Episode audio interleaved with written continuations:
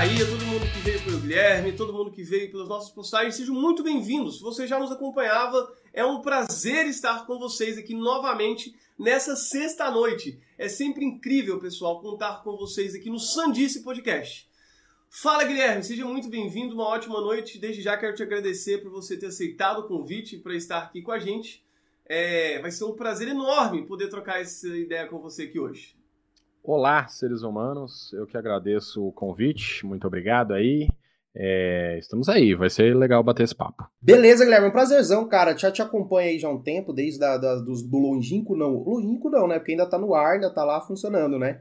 desde o novo ali da época do RPJ ali, que você organizou para os meninos ali, acompanhando aí também um, um pouquinho do passo a passo aí da Estalo Podcast aí também, e a produção que você tá fazendo aí no, no Rebobinando, o TH Show também é vocês lá, não é? Não é mais. Não é mais. Mas é você estava produzindo, mas rebobinando aí o, o, os seus áudios, os seus audiodrama aí que você desenvolveu bastante pelo que eu vi aí durante a quarentena, né? Sim. A gente está sempre te acompanhando aí. E eu queria já iniciar isso aqui, Ruben. Eu quero, eu, eu quero aproveitar esse problema que nós tivemos aqui para dizer que isso aqui é culpa sua. É minha? É, é claro, não, mas tem que ser minha. Mas por que, que é minha? Porque eu sou Porque português. eu fiquei sabendo que você pediu um orçamento para o nosso querido Guilherme Afonso aqui e você não respondeu. É, não, eu acho que isso aí é, Tá vendo? Tem isso aí. Mandou lá, respondemos bonitinho, a equipe da Stalo montou tudo bonitinho, e aí ele pegou o e-mail, enfiou no cu e foi embora. É, foi isso mesmo.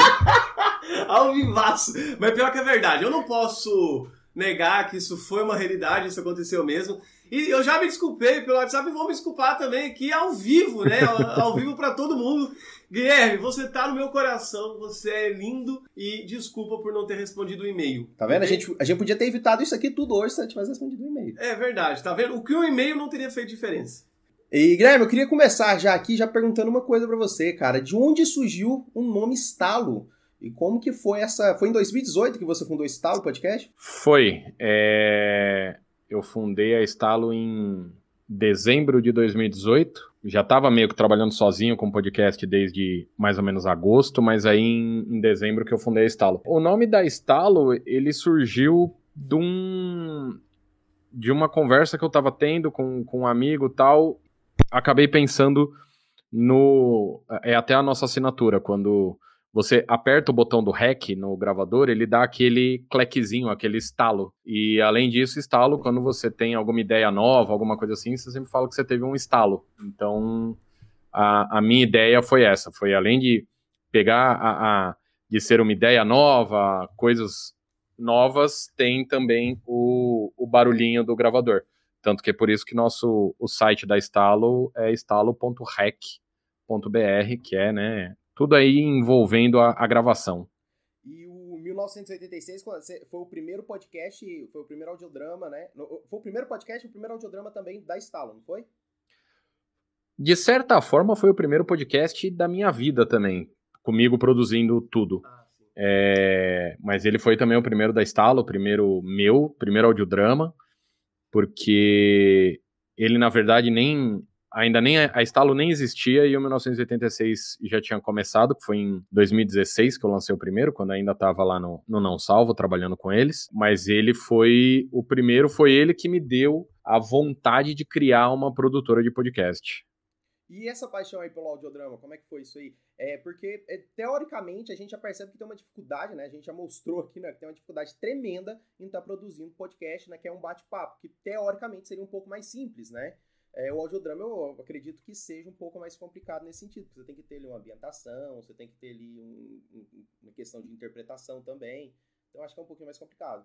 Cara, é extremamente mais complicado, porque começa que é tudo diferente. Então, é, eu não. Por exemplo, esse problema que a gente teve hoje aqui, eu não tenho no audiodrama, porque eu não preciso fazer essa, essa conexão de ir para um lugar e outro para poder gravar mas eu tenho problemas do tipo que eu preciso é, ter um, um, alguém que saiba é, escrever um roteiro direito, é, que a pessoa consiga interpretar depois, o ator consiga interpretar direito.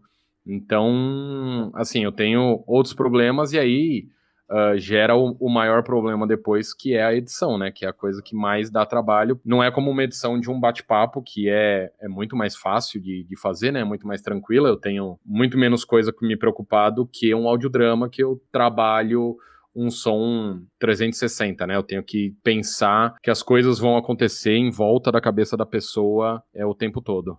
Uma coisa que eu acho muito interessante, porque até outras entrevistas suas que eu já assisti, outros bate-papo, é, eu percebo muito que você, dentro de tudo que você produz, audiodrama meio que está sendo a sua paixão, né? Meio que está sendo aquilo que você está depositando mais energia. Você continua, né, com a instala, igual até eu lembro uma vez você trocando ideia, acho que inclusive com o Luigi, né, você explicou que hoje você já tem editores independentes, você tem alguns lá que ficam só por conta quando vocês estão com trabalho demais. É, galera, para quem não sabe, né, Instalo Podcasts, a gente já falou isso em outros e a gente quer repetir. É uma das maiores produtoras de podcast do Brasil hoje, tá?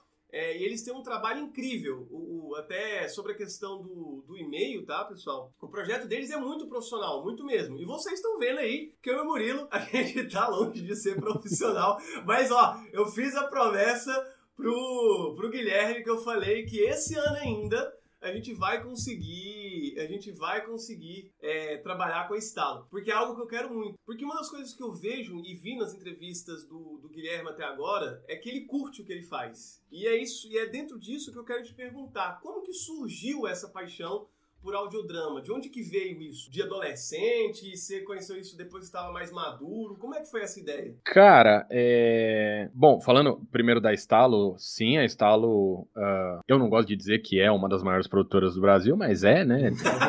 Fazer o quê? Não vou falar que não. Uh, a gente trabalha bastante, tem bastante cliente, então, do, das mais diversas áreas, a gente tem desde os clientes de podcast de, de conversa, de papo de bar, igual uh, Rebobinando e, e, outros, mas a gente também atende muita empresa, né? Então, desde Drauzio Varela a Sotrec, uma empresa que vende máquinas da Caterpillar, tipo, máquinas gigantescas, né? Trator e etc. E Serasa, uh, Bistec, que é um supermercado. Então, assim, a gente atende os mais diversos nichos, além de também fazer as nossas produções. E aí é muito voltado no audiodrama, porque é algo que eu gosto bastante. É algo que eu tenho. Não é desde pequeno, mas desde muito novo, eu já gostava de brincar com, com áudio. Então, de fazer algumas coisinhas, do tipo, gravar alguma coisa no computador, ir lá tentar editar, sem conhecimento nenhum, sem ideia nenhuma. Eu ia, ia brincando com isso, e aí depois, em, 2016, em 2015, eu quis fazer um podcast meu. Pensei, putz, eu quero fazer um podcast, mas eu não fazia ideias do que fazer um podcast, e eu não queria. Eu não queria fazer. Eu já tinha tentado uma vez ter um podcast com outras pessoas, com, tipo, tipo, amigos e convidados e tal. E eu falei, puta, não, eu não quero, eu quero fazer um podcast sozinho. O que, que eu posso fazer? E aí eu não tive ideia nenhuma em 2015, mas eu comecei a ouvir algumas coisas. E aí eu ouvi um audiodrama, é, que eu não vou lembrar o nome agora, mas era um audiodrama americano. Foi a primeira vez que eu, eu caí num audiodrama, não fazia ideia o que era, mas eu caí num audiodrama gringo, se eu não me engano, chama Life After, foi esse. E aí eu, eu ouvi, eu gostei, eu falei, pô, isso é interessante. É diferente, é um podcast, é diferente. E aí eu lembrei episódio do Nerdcast de, do Fim do Mundo, de 2012, do T-Zombie. E aí eu juntei essas duas coisas. Falei, putz, tem um podcast americano que é um audiodrama e tem isso daqui que o, o Jovem Nerd fez, que é uma pessoa só, sozinha, narrando a história. Então acho que dá para eu fazer. E aí foi que eu decidi que eu ia fazer o, o, um audiodrama, e aí eu já tinha pensado um pouco numa história. E aí eu lapidei a história do 1986, falei, putz, é isso aí, vou fazer. Uh, comecei a fazer e aí percebi que também era um podcast que não dá para fazer sozinho, que eu precisava ter mais outros atores para ter outros personagens e tal, e foi aí que eu fui crescendo na história, é, aumentando a história. A história no começo ia ter só seis episódios, e aí depois eu vi que dava para aumentar para ter dez episódios, aumentamos para ter dez, e foi paixão à primeira ouvida, porque eu achei muito bacana, era algo que eu já gostava de, de brincar, de fazer, de fazer há muito tempo atrás, mas assim, quando a internet era de madeira ainda, eu gravava imitações do Silvio Santos contando contos eróticos. e. É, e aí eu sonarizava, fazia é, bonitinho você isso. Pode dar uma palhinha pra gente? Não posso, eu não sei mais imitar o Silvio Santos. Eu não consigo mais. Só parte do conto erótico, então tá bom. deixa eu pegar um, não tem problema. depois, aí... depois você manda um áudio pra ele, depois você manda um áudio. E aí nessa, tipo, eu, eu, eu sabia o básico de edição, de fazer algumas coisas e peguei o 1986 para realmente me profissionalizar nessa, nessa ideia.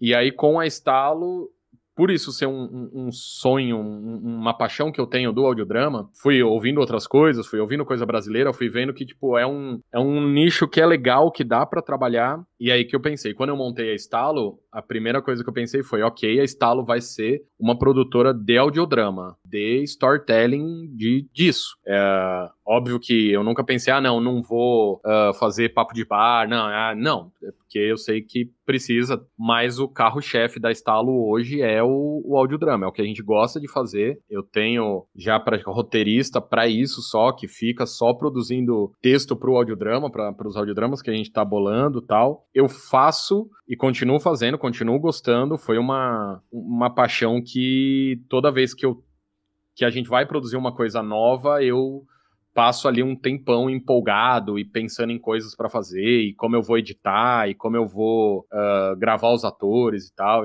Eu gosto bastante do audiodrama. É, eu acho que é, é, você falou, eu estava assistindo também algumas entrevistas, você realmente comentou sobre isso.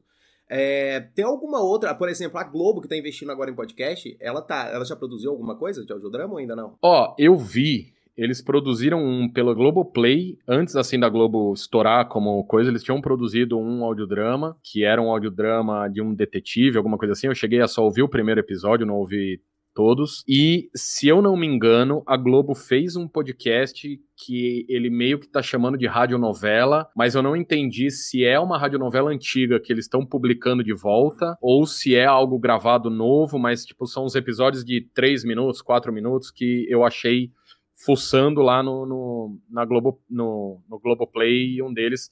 Só que assim, de, produto, de empresa realmente grande fazendo, até agora, talvez só o Spotify que a gente pode colocar nessa conta. Entendi. E você produziu duas temporadas essa quarentena, né? Eu produzi dois audiodramas inteiros nessa quarentena. Na verdade, três, por falta de, de, de dois.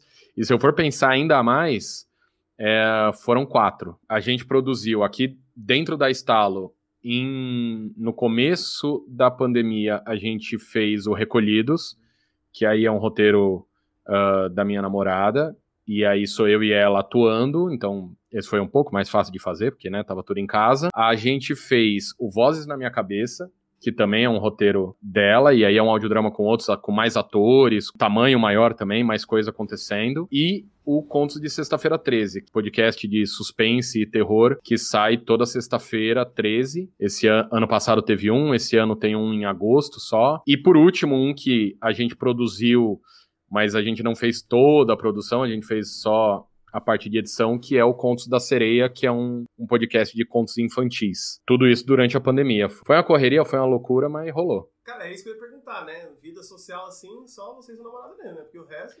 É, não, vida social eu já não tenho desde antes da pandemia, então meio que não mudou muito. Pelo menos já tava acostumado, né? É, não, foi, foi mais tranquilo. A gente, para gravar, para fazer essas coisas, realmente foi. É uma correria sempre, desde com o 1986 também era uma correria. No 1986 eu tive duas temporadas. A primeira, que é a Inverno, que ela é praticamente só eu, sozinho. Tem mais dois personagens só. A segunda temporada, que é a Brigitte, que aí além de mim tem mais quatro personagens. É, eu fui, fui aumentando meu trabalho em cada, em cada nova, nova temporada que eu quis fazer. Mano, é, que da hora, porque eu tava, eu tava até conversando no começo, quando a gente decidiu criar o nosso podcast aqui, eu e o Murilo, é, eu, por exemplo, não sei se você conhece um pouco da nossa história. A gente já falou um pouco sobre isso, eu não lembro se na época eu cheguei a comentar com você. Mas o, o, intuito inicial desse podcast, quando a gente começou, a gente até na verdade começou em formato de vídeo, porque era mais fácil para a gente mexer com a questão da edição.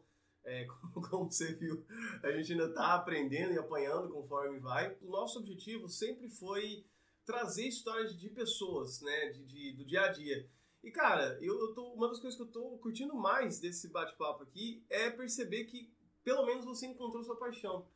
E eu não sei qual a sua idade, assim, de, na verdade, na real, não, não olhei isso, não sei com quantos anos você tá hoje, mas eu falo por mim pelo Murilo, né? A gente tá na flor da nossa idade, né? Com os nossos quase 30 anos. Flor não, cara, calma A gente lá. tá começando a nossa vida adulta agora, né? Até pouco tempo atrás a gente ainda era adolescente. Hum. E a, a gente tá se descobrindo muito nisso. E, e, porra, ver que você tá trabalhando com uma paixão sua, assim, igual você falou, né? Que desde não começou na adolescência gravando audiodrama, mas que desde essa época você já, já trabalhava com essas experiências. Porra, isso é muito da hora, velho. E ainda mais que você encontrou alguém na sua vida aí também que, pelo que você tá falando aí, é super companheira, né? Que tá junto, te ajuda a roteirizar, te ajuda a produzir os negócios, cara. Isso, isso é muito da hora. E, e Sim. dentro disso, é, é seu projeto de vida? Tipo, pô, Ruben, eu penso em me aposentar com 95 anos, né? Que a gente tá falando de Brasil, Aham. é, produzindo audiodrama. É, então, a gente já falando de Brasil, eu já não penso em me aposentar, já, é- já tirei essa, essa ideia da cabeça. Mas, cara, assim, é, eu realmente. Eu, quando. Eu, eu- hoje eu tô com 34 anos e. E eu comecei. Eu sempre gostei de música, sempre gostei de som. Nunca aprendi a tocar um instrumento, nunca. Não sei cantar bem, ah, nunca me dediquei a isso. Ah, quando eu comecei na minha vida, carreira acadêmica e de trabalho, eu fui para a área de informática. É, fui programador boa parte da minha vida, fui trabalhar com publicidade ah, focada em web, ah, um monte de coisa.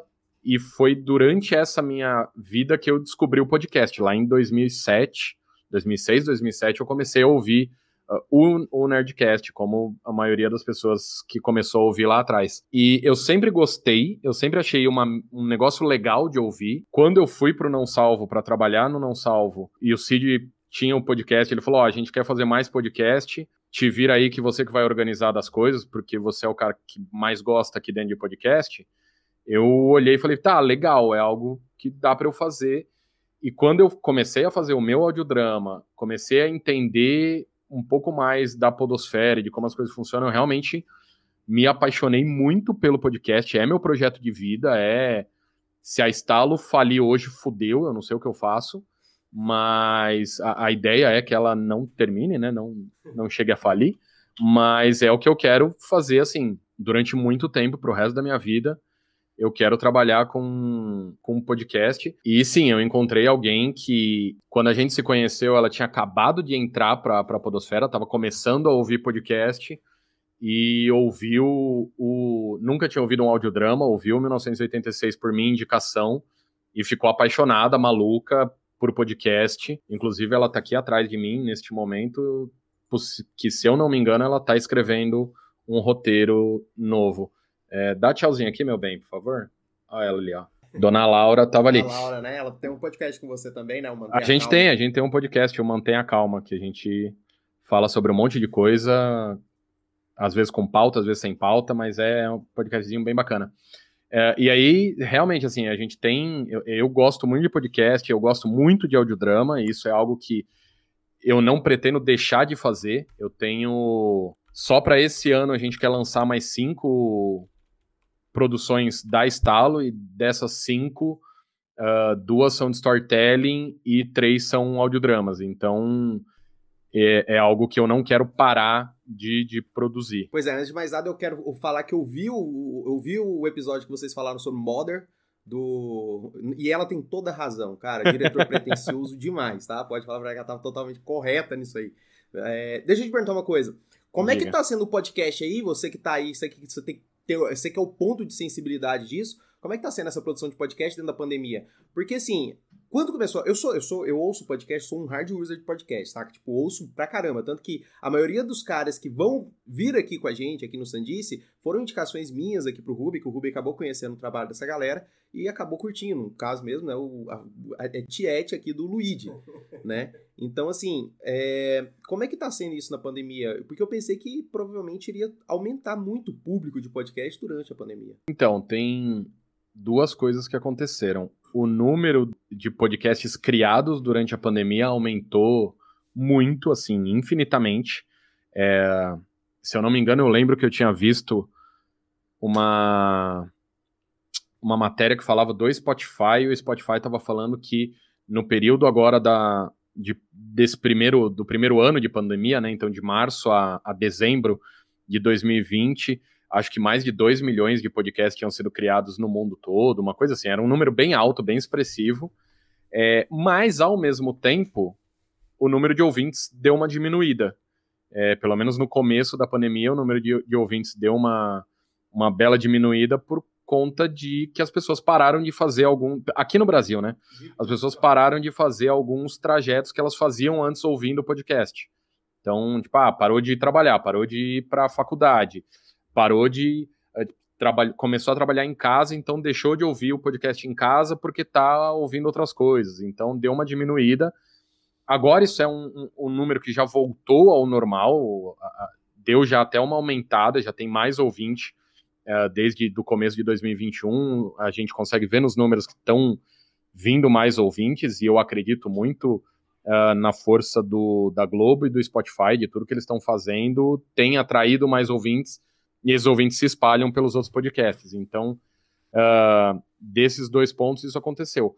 Sobre a produção, pra gente deu um. Foi meio ruim por causa uh, da, da nossa produção de audiodrama, porque para eu gravar um ator, eu, eu tenho equipamento, então uh, eu tenho um, um, mini estúdio em casa. Então, quando a gente foi gravar a temporada da Brigitte pro 1986, eu gravei tudo no meu home studio. Os atores iam até em casa, gravavam e, e pronto. É, já depois na pandemia, o Recolhidos gravou só eu e a Laura, então foi muito tranquilo, porque em casa. Mas o Voz na minha cabeça, é, a gente tinha mais atores, então eu precisei procurar atores e pessoas para gravar que pelo menos tivessem um microfone legal. Além de saber interpretar, precisava ter um microfone bom, um, uma acústica legal. Então isso deu um certo trabalho. Para os podcasts de entrevista, uh, que a gente tem aqui, que a gente tem alguns clientes que fazem, o que eu percebi que foi mais complexo foi aquele comecinho para entender, usar o Zoom, usar o Zencastr, o Discord, como ia gravar e tal. E aí, mas hoje a, a gente presta esse serviço de tipo, ok, você não sabe como gravar, deixa com a gente, a gente vai te passar um link, vai gravar tudo e, e pronto. Uh, a gente conseguiu se adaptar a, a, essa ideia. A gente tem o nosso estúdio, que a ideia era que pessoas viessem gravar no estúdio, mas uh, respeitando pandemia e as ordens da OMS, não vem ninguém no estúdio, porque, né, uhum. uh, não é o momento para isso, mas é, é algo que a gente quer, assim que vacina existir para todo mundo, lá em 2050, a gente volta a gravar, abrir o estúdio para as pessoas. Eu acho que esse, eu acho que esse, esse lance também do, do podcast de, de, entrevista, acho que ele deu uma crescida também por causa do flow ali, daquele desse novo formato aí que que está surgindo também, né? Não, com certeza. Uh, isso foi até um, um, um, A Estalo, a gente anunciou que tem um estúdio tal, já. Não já para as pessoas virem, mas a gente já deu como, ó, a gente tem um estúdio, quando puder, pode vir. E aí, de 90% dos orçamentos que eu recebi perguntando de estúdio era se dava para gravar com vídeo, se tinha câmera, se era igual Flow. Então, e, e, o Flow, eu falo que o Flow ele tem na minha percepção, três coisas. Ele tem dois problemas. É, o Igor. É, é, os dois problemas são os, os dois apresentadores, que eu não concordo com nada do que eles falam. O outro problema é ele sem vídeo, porque isso estragou muito a, a, a ideia de quem quer começar um novo podcast. Mas eles trouxeram muito ouvinte novo. É, eu falo que eles estragam quem quer um podcast novo, porque parece que, da mesma forma que quando o Nerdcast era era e ainda é um dos maiores. Todo mundo queria ter o seu Nerdcast, então todo mundo queria ter uma bancada, duas pessoas fixas e uma ia ser meio que um, um é o algoz do outro, essas coisas todas, e ah, bababá, que aí a gente vai ser foda, tanto que a maioria dos podcasts que existem são iguais ao Nerdcast. Agora todo mundo quer ser o Flow, então todo mundo quer fazer live, quer ter uma mesa com o logo em cima, quer ter os microfones foda, que é gravar ao vivo, não sei o quê. Então, é, apesar do Flow hoje ser um dos maiores podcasts do Brasil, ter trazido muita gente para a Podosfera, o que é legal, é, ele trouxe esse revés de que agora todo mundo quer fazer um Flow, que eu particularmente chamo de videocast, não de podcast, como esse aqui também no momento que a gente está transmitindo é um videocast. uh, ele, ele tem essa diferença, sabe? Ele tem esse. Ele trouxe isso de tipo, puta, é legal porque uma galera veio, entendeu o que é podcast, começou a ouvir, mas do outro lado, agora todo mundo que quer produzir podcast quer fazer igual o Flow, o que na minha concepção não é tão legal assim. É, inclusive, em minha defesa, tá? Deixar isso registrado. Quando eu tive a ideia de começar o podcast filmado, eu nem conhecia o Flow. Eu fui conhecer o Flow depois que eu comecei meu podcast, que os meus alunos falaram assim: Olha, Rubens, você quer virar o próximo Monark? Nossa. Aí eu falava assim. Seus alunos não gostam muito de você, né? Aí eu falei assim. Mas nem um pouco. Quem que é o Monark, mano? Quem que é Monark? Aí eles, uai, um cara lá do, do Flow Podcast. Aí, né, como eu sou uma pessoa muito curiosa, eu fui procurar o Monark. Aí eu quase gorfei, né? O primeiro episódio que eu escutei. E aí eu fui ver também, né? Aí eu gorfei de vez. Mas, é, é, em minha defesa, eu não conhecia o Monark nem o Flow quando eu tive a ideia de produzir. Não, mas, mas isso, isso eu não acho que é, que é tão que é assim, porque eu tinha um podcast chamado Podia Ser Pior, que ele era uma transmissão no YouTube. Não era com vídeo, não era a, a nossa cara aparecendo, mas era eu entrevistava pessoas e transmitia isso no YouTube antes de fazer, de depois transformar em podcast. Então, assim, até alguém aqui no chat perguntou se eles não eram uma cópia do, do Joe Rogan. E são, eles querendo ou não são, eles copiam exatamente o mesmo formato que o Joe Rogan e tantos outros podcasters americanos fazem. Não é demérito nenhum, inclusive, ser uma, uma copiazinha do Joe Rogan E é o que a gente fala, né? Porra, tá dando certo, por que não fazer, né? Eu, eu sempre tive, eu sempre tive uma certa resistência, assim. A gente, tipo assim, é, sempre tem a, esse papo, né? Que você tem um amigo que você conversa e vocês dão trela. É, Aí, pá, não, nós tem que fazer um podcast, que todo mundo vai querer me ouvir. não, não é bem É, assim. não, é. É o. do- faz um, alguns anos o, o Vamos montar o podcast é o novo Vamos montar a banda. É, exatamente. É, eu não sei tocar instrumentos. Mas, ó, já deixando aí, né, meu currículo, queria falar que eu já fiz teatro, tá? Só deixando aí, já fiz teatro. Você quer já- participar do audiodrama? não, o que, que é isso? Eu só tô comentando que eu já fiz teatro, né? Que eu, que eu conheço, sem, sem encenar e tudo mais, né? Mas só comentando aí por alto, assim. O pessoal do chat também, que, que quiser às vezes me chamar pra representar algum papel, tá aí, chat. Eu, eu, eu, sou do- eu sou da época do, do Nerdcast, eu sou dessa época. eu- e, tipo assim, eu sempre tive uma resistência em fazer uma gravação por transmissão. Sempre tive essa resistência. Né? Mas aí o Ruben, conversando com o Ruben, eu percebi uma coisa, que pelo menos a entrega do produto, ah, pelo menos do algoritmo da Twitch, eu acho um pouquinho melhor nesse sentido. Porque ah, os- as, as últimas entrevistas que eu tava vendo aí sobre podcast, ah, com o, o advento Spotify, né? Que eles começaram a publicar podcast, Uhum. só que agora eles têm um sistema de dos, é, da galera que só faz, só publica por eles, né? Então eles privilegiam essa galera, obviamente. Então eu acho que a entrega do, de pessoas que não são Spotify não são tão. não é tão boa assim. Eu concordo, isso, isso é, é algo que existe, mas é, eu não sei se isso é tão forte assim, porque é o seguinte: a partir do momento que você se inscreveu no, no, no podcast, você vai aparecer, tipo, o seu podcast. Aliás, a partir do momento que você se inscreveu, a, a pessoa vai. o- chegando um episódio novo, você vai aparecer ali na sua lista de, de novos episódios. Então, ah, sim, a, a- a o Spotify vai colocar mais destaque para os outros, para os podcasts que são exclusivos dele? Com certeza vai. Mas a partir do momento que você está inscrito no podcast, você vai receber. Não que, que eu acho que ah, vai ficar mais complicado. Até pode ser que fique, porque realmente. Eu não, a, a minha questão é, eu não acho que vai passar a ter um algoritmo dentro dos podcasts que você já assina. Por exemplo, como é o YouTube. O YouTube, Uhum. mesmo que você assine alguns canais, ele também monta ali um algoritmo próprio, tem canal que ele não te mostra que tem vídeo novo. Na Twitch, eu realmente não entendo muito da Twitch, mas eu vejo que ah, ah, a pessoa precisa te descobrir, precisa seguir. Você não vai estar aparecendo em algum lugar, tipo, É clicando no. Just Chatting, você vai aparecer, mas Ah, tipo, Aparece. Aparece. Hum. O bom da Twitch é isso. Por exemplo, se você é uma pessoa que consome Just Chatting, aham. é, o, seu, o seu feed vai aparecer Just Chatting. E aí ele sempre aparece dois. Aparece o primeiro, obviamente, porque eles querem manter o público, né? E aí é de qualquer pro- processo de marketing.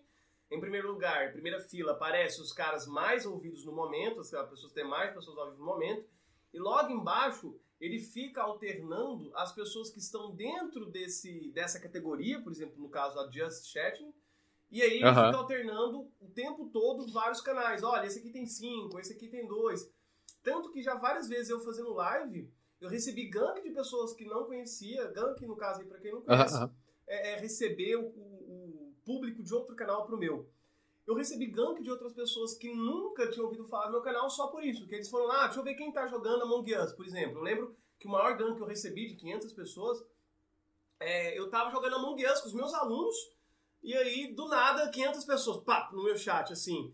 É, e o cara descobriu literalmente num- numa questão aleatória, tipo, porque ele queria ver quem tava jogando também, e aí ele foi e, e deu gank. Então, nesse quesito, eu, Rubem, Aham. assim, por usuário, eu acredito que a Twitch ainda seja é, melhor para pequenos produtores. Só nesse quesito. É, talvez esse ponto aí, pelo menos assim. é, na verdade, o nosso podcast parte do ponto de partida da Twitch, né? Antes a gente tem as lives para depois ter o podcast. Eu acho que muita gente tá fazendo dessa forma também, não é? Você recebe muita gente dessa forma também, né, Guilherme? É, sim, o que pra mim é meio que um problema, porque aí ah, perde muito da edição, porque se é um negócio que já foi feito ao vivo pra várias pessoas, ah, se eu falar uma merda muito grande aqui, cortar depois não faz muito sentido, porque já foi pro ar. É, mas dá pra ter uma edição de poder dar ritmo e tal e tal. Então, a gente recebe alguns, o próprio Rebobinando agora é assim, ele grava pela Twitch, depois a gente edita pra ficar tudo bonitinho pra quem não tá ouvindo pela Twitch. Mas eu, eu acho que é um, é um, novo formato. É, até a, a, a falar aqui no chat que o primeiro podcast que, que, que ele ouviu foi o do, do Joe Rogan. Então, e para ele era a única o único formato que existia. E muita gente que começou a ouvir o Flow também tá nessa. Então, assim, eu acho que a, a Twitch é até uma ferramenta legal. Eu não sabia disso que ela ficava mostrando várias. Eu achei que era meio que igual o YouTube, sabe? Tipo, fica ali, ó, tem esses rolando agora. E aí, para você aparecer, tem que ficar lá descendo a tela até um momento que você aparece. E, mas assim, eu acho que eu, honestamente, é, durante. Teve um tempo da minha vida que eu sempre falei assim: ah, não, é, podcast no YouTube não é podcast. Eu continuo falando isso? Continuo. Podcast no YouTube não é podcast. A não ser que você também publique nas plataformas de podcast. Então, ah, é, esse podcast aqui, a gente tá transmitindo ah, pelo, pela Twitch. Beleza, ele vai ficar aqui. Depois ele vai para as plataformas de, de, de áudio, de podcast? Vai. Então, beleza. Então, tá lá.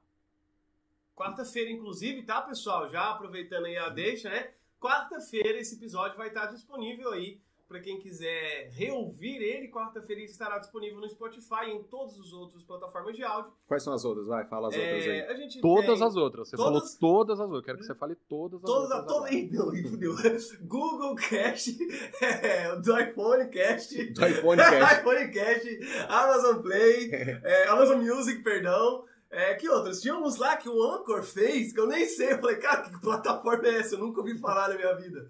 Mas tá lá, o Anchor tá divulgando em todos os. Galera, se você tiver uma plataforma de áudio hoje, pesquisar, a menos o Deezer, Não, porque menos o Deezer, é Deezer. tretado com o Anchor. Eu não sei se é isso. É- Não sei o porquê, mas foi a única que não liberou, a gente tá fazendo só especificamente pro Deezer. Então, se você procurar hoje nas outras plataformas de áudio, a exceção do Deezer, se você pe- pesquisar por Sandice Podcast, você provavelmente já vai achar a gente, tá? Que isso foi uma puta de uma novidade que começou tem uma semana apenas, né? É, exatamente. A gente começou a publicar tem pouco tempo, né? Sim, tem sim. duas semanas, eu acho. É, e agora a gente vai publicar duas vezes na semana, né? Uma É. vai ser na segunda-feira, que vai ser o nosso episódio da quarta, e a outra vai ser na quarta-feira, que é o nosso episódio da sexta. né? Então daqui tá saindo na sexta-feira, você que tá ouvindo aí. Isso. É, e assim, eu vejo que uma coisa que eu percebo muito, que eu acho que é muito perceptível, eu não sei se eu tô correto, mas eu acho que esse, esse, esse formato Flow Podcast, eu acho que ele vai saturar, cara. Então, Murilo, sobre essa questão de saturar, é, eu tava vendo esses dias uma entrevista do Thiago Nigro falando sobre plataforma, sobre é, marketing digital e sobre dinheiro na internet. E uma das coisas que eu concordo com ele é o seguinte: hoje, grande parte da publicidade, grande parte do investimento de entretenimento, ele está nas telas. Seja televisão, seja filme, seja vídeo, seja propaganda de Big Brother, que a galera paga 25 milhões para poder é, fazer essa propaganda pro episódio. E ele falou o seguinte: uma hora, pensando na realidade do mundo, uma hora esse fluxo vai ter que vir para a internet. E querendo ou não, você não vai ter a Globo transmitindo um podcast. No máximo que você pode ter a Globo, por exemplo, produzindo um videocast. Que eu concordo não, com mas... você, Guilherme. Desde que eu posto os links, eu coloco lá. Exclamação, videocast, exclamação, podcast. Porque eu concordo que isso aqui não é um podcast. Não, cara. É Mas a Globo, a Globo ela tá investindo no podcast. Tem podcast no Globoplay? Então, por isso que eu não acho que vá saturar no sentido, vai ter muitos, mas eu acho que vai ter muita grana rolando dentro desse meio. Esse é meu ponto, entendeu? E eu acho que essa grana vai dar um fluxo aí para isso. É, eu, eu, eu acho, sobre saturar, uh, eu vi, eu acho que foi o Guga Mafra falando sobre. É, televisão tá aí há 50 anos, tem os mesmos programas há 50 anos e não saturou ainda, sabe? Tipo, ainda tem novela, ainda tem BBB, sabe? Tipo, então, puta, um formato saturar, eu acho difícil. Eu acho que explode, vai ter um monte, vai ter um monte. Se isso vai saturar, eu, eu não sei se saturar é a palavra, saca? Eu acho que assim, vai ter uma bolha, vai ter um monte, a grana vai vir pro podcast, isso. Uh, eu, eu falo desde o dia que a Globo olhou e falou: vamos investir em podcast. A Globo não dá ponto sem nó. Se a Globo falou, vou investir em podcast, é porque tem grana no meio. É, ou vai ter, ou já tem. No caso, as duas coisas. Já tem e vai ter ainda mais. Então, ela não investir à toa. O Spotify não investir não sei quantos milhões de dólares à toa também no, no podcast. Então, eu, o que eu vejo é Uh, não acho que vai ter uma saturação, eu acho que vai explodir, vai ter um monte de, de, de podcast, de podcast no estilo Flow, também acho que vai ter um monte. Uh, já tem um monte aqui no Brasil, todo youtuber agora tem um, um podcast desse, de, de conversar uh, com, num estúdio tal. E só que assim, daqui a pouco vai começar a entrar muito dinheiro. As empresas vão ver que realmente podcast é uma mídia boa, é uma mídia que que rende, porque os ouvintes são fiéis, Sim. os programas são nichados, uh, então mesmo que você fale, puta, ah, eu falo, é só ver o Aviões e Música, que, putz, uhum. É um programa nichado e foi pra Globo, pro, pra Globoplay. Então, assim, não é porque você tem um programa que, ah, eu tenho 50 plays por, por episódio, deu 10 plays por episódio. Beleza, você tem 10 pessoas que se, dispós, se dispuseram a ouvir você toda semana ou a cada 15 dias, ou seja lá quando você coloca um episódio novo. Então, assim, saturar eu acho difícil. É, o YouTube não está saturado, ainda tem um monte de gente fazendo coisa. O podcast também não vai saturar. A única coisa que eu realmente tenho uh, a previsão é de ter cada vez mais grana entrando. Um dado que eu tenho para isso é que hoje no Brasil ainda tem aproximadamente 80 milhões de pessoas que não têm acesso à internet todos os dias. Então, ou seja, são 80 milhões de pessoas que podem vir a consumir esse produto, porque hoje eles não têm acesso, e Sim. que se né, melhorar e essas pessoas começarem a ter acesso à internet, elas vão começar a ter acesso ao podcast, ao videocast, ao YouTube, que são pessoas que não consomem hoje ainda esse produto. E, e, novamente, né? Sempre pessoas nascendo, pessoas novas conhecendo. Minha mãe não conhecia podcast até não. eu falar. Esse é um dos maiores problemas que você tem pro produtor de podcast, né? E é isso aí que é o ponto. Porque você tem uma dificuldade para você explicar como é que funciona essa mídia, né? Como é que é? Vocês gravam áudio, mandam um pro outro, vão trocando ideia. Não, não é assim, funciona dessa forma. Tem uma produção, tem tudo, tem tudo, tem todo um, um trâmite por trás, né? Que a gente tem da produção. E esse é um dos maiores pontos que eu acho que é um ponto positivo e também negativo. É porque, uh, como a audiência do podcast ela é nichada, ela também é fiel pra caralho, velho. Entendeu? O, o Nerdcast tá aí pra provar, cara. Os caras fizeram. Mano, mano, Você viu esse negócio que eles abriram agora? O, o, essa ajuda pública lá? Como é que chama? A vaquinha. Que aí eles chegaram a, a 7 milhões? É, foi. 8 milhões e meio. 8 milhões e meio, mano. 8 milhões e meio. Surreal. Ou seja, é uma galera que fala assim, mano, eu quero pagar vocês porque eu quero consumir o material de vocês. É, e estou no meio disso, confesso. Fui loucamente, gastei um belo de uma grana apoiando o, o, o, coisa do a, a, o crowdfunding lá dos caras, porque para mim vale a pena. E já sou fã dos né, caras. Eles e... fazem um puta trabalho, né? Exato. E, e, e, eu acho assim, sobre isso de Uh, você tem toda a razão, realmente tem. Uh, hoje a gente tem. Quando a gente fala de ouvinte de podcast, já é um, um pessoal nichado. É, já tem que falar que, putz, é grandes centros, é capital de estado, não dá para falar que, tipo, não, o Brasil inteiro ouve podcast, todo mundo ouve podcast. Eu acho que, assim, é, isso a gente tem que ter essa noção que ainda é não é mainstream, ainda é um, um, uma, um, uma mídia que ainda é meio underground e vai demorar para todo mundo conhecer. Tem uma pesquisa do, do IBGE que fala que 40% das pessoas que têm acesso à internet ouvem podcast. Uh, eu acho que essa pesquisa ela é meio furada, ela foi feita acho que em 2018. Ela é meio furada porque naquela época o, player de podcast que ganhou, de tipo, ah, onde você ouve, é, ganhou o YouTube. naquela época, os podcasts ainda não estavam tão forte no YouTube assim. Então, eu discordo um pouco, mas se a gente for usar essa pesquisa, se de todas as pessoas que têm acesso à internet, 40% sabe o que é um podcast, é um número bacana. Hoje eu acho que já deve dar para ter esse número real de quantas pessoas ouvem podcast. Mas como você falou, putz, explicar para a mãe era muito difícil o que é um podcast, como é. E, e mostrar para alguém como ouve um podcast sempre foi muito difícil. Desde que o podcast é podcast, uh, todo ouvinte, não precisava nem ser produtor, você é ouvinte, você quer que seu amigo ouça também o podcast que você gosta para poder ter o que conversar. E aí você tinha que pegar o celular do cara, ir lá, baixar um aplicativo, fazer isso, fazer aquilo.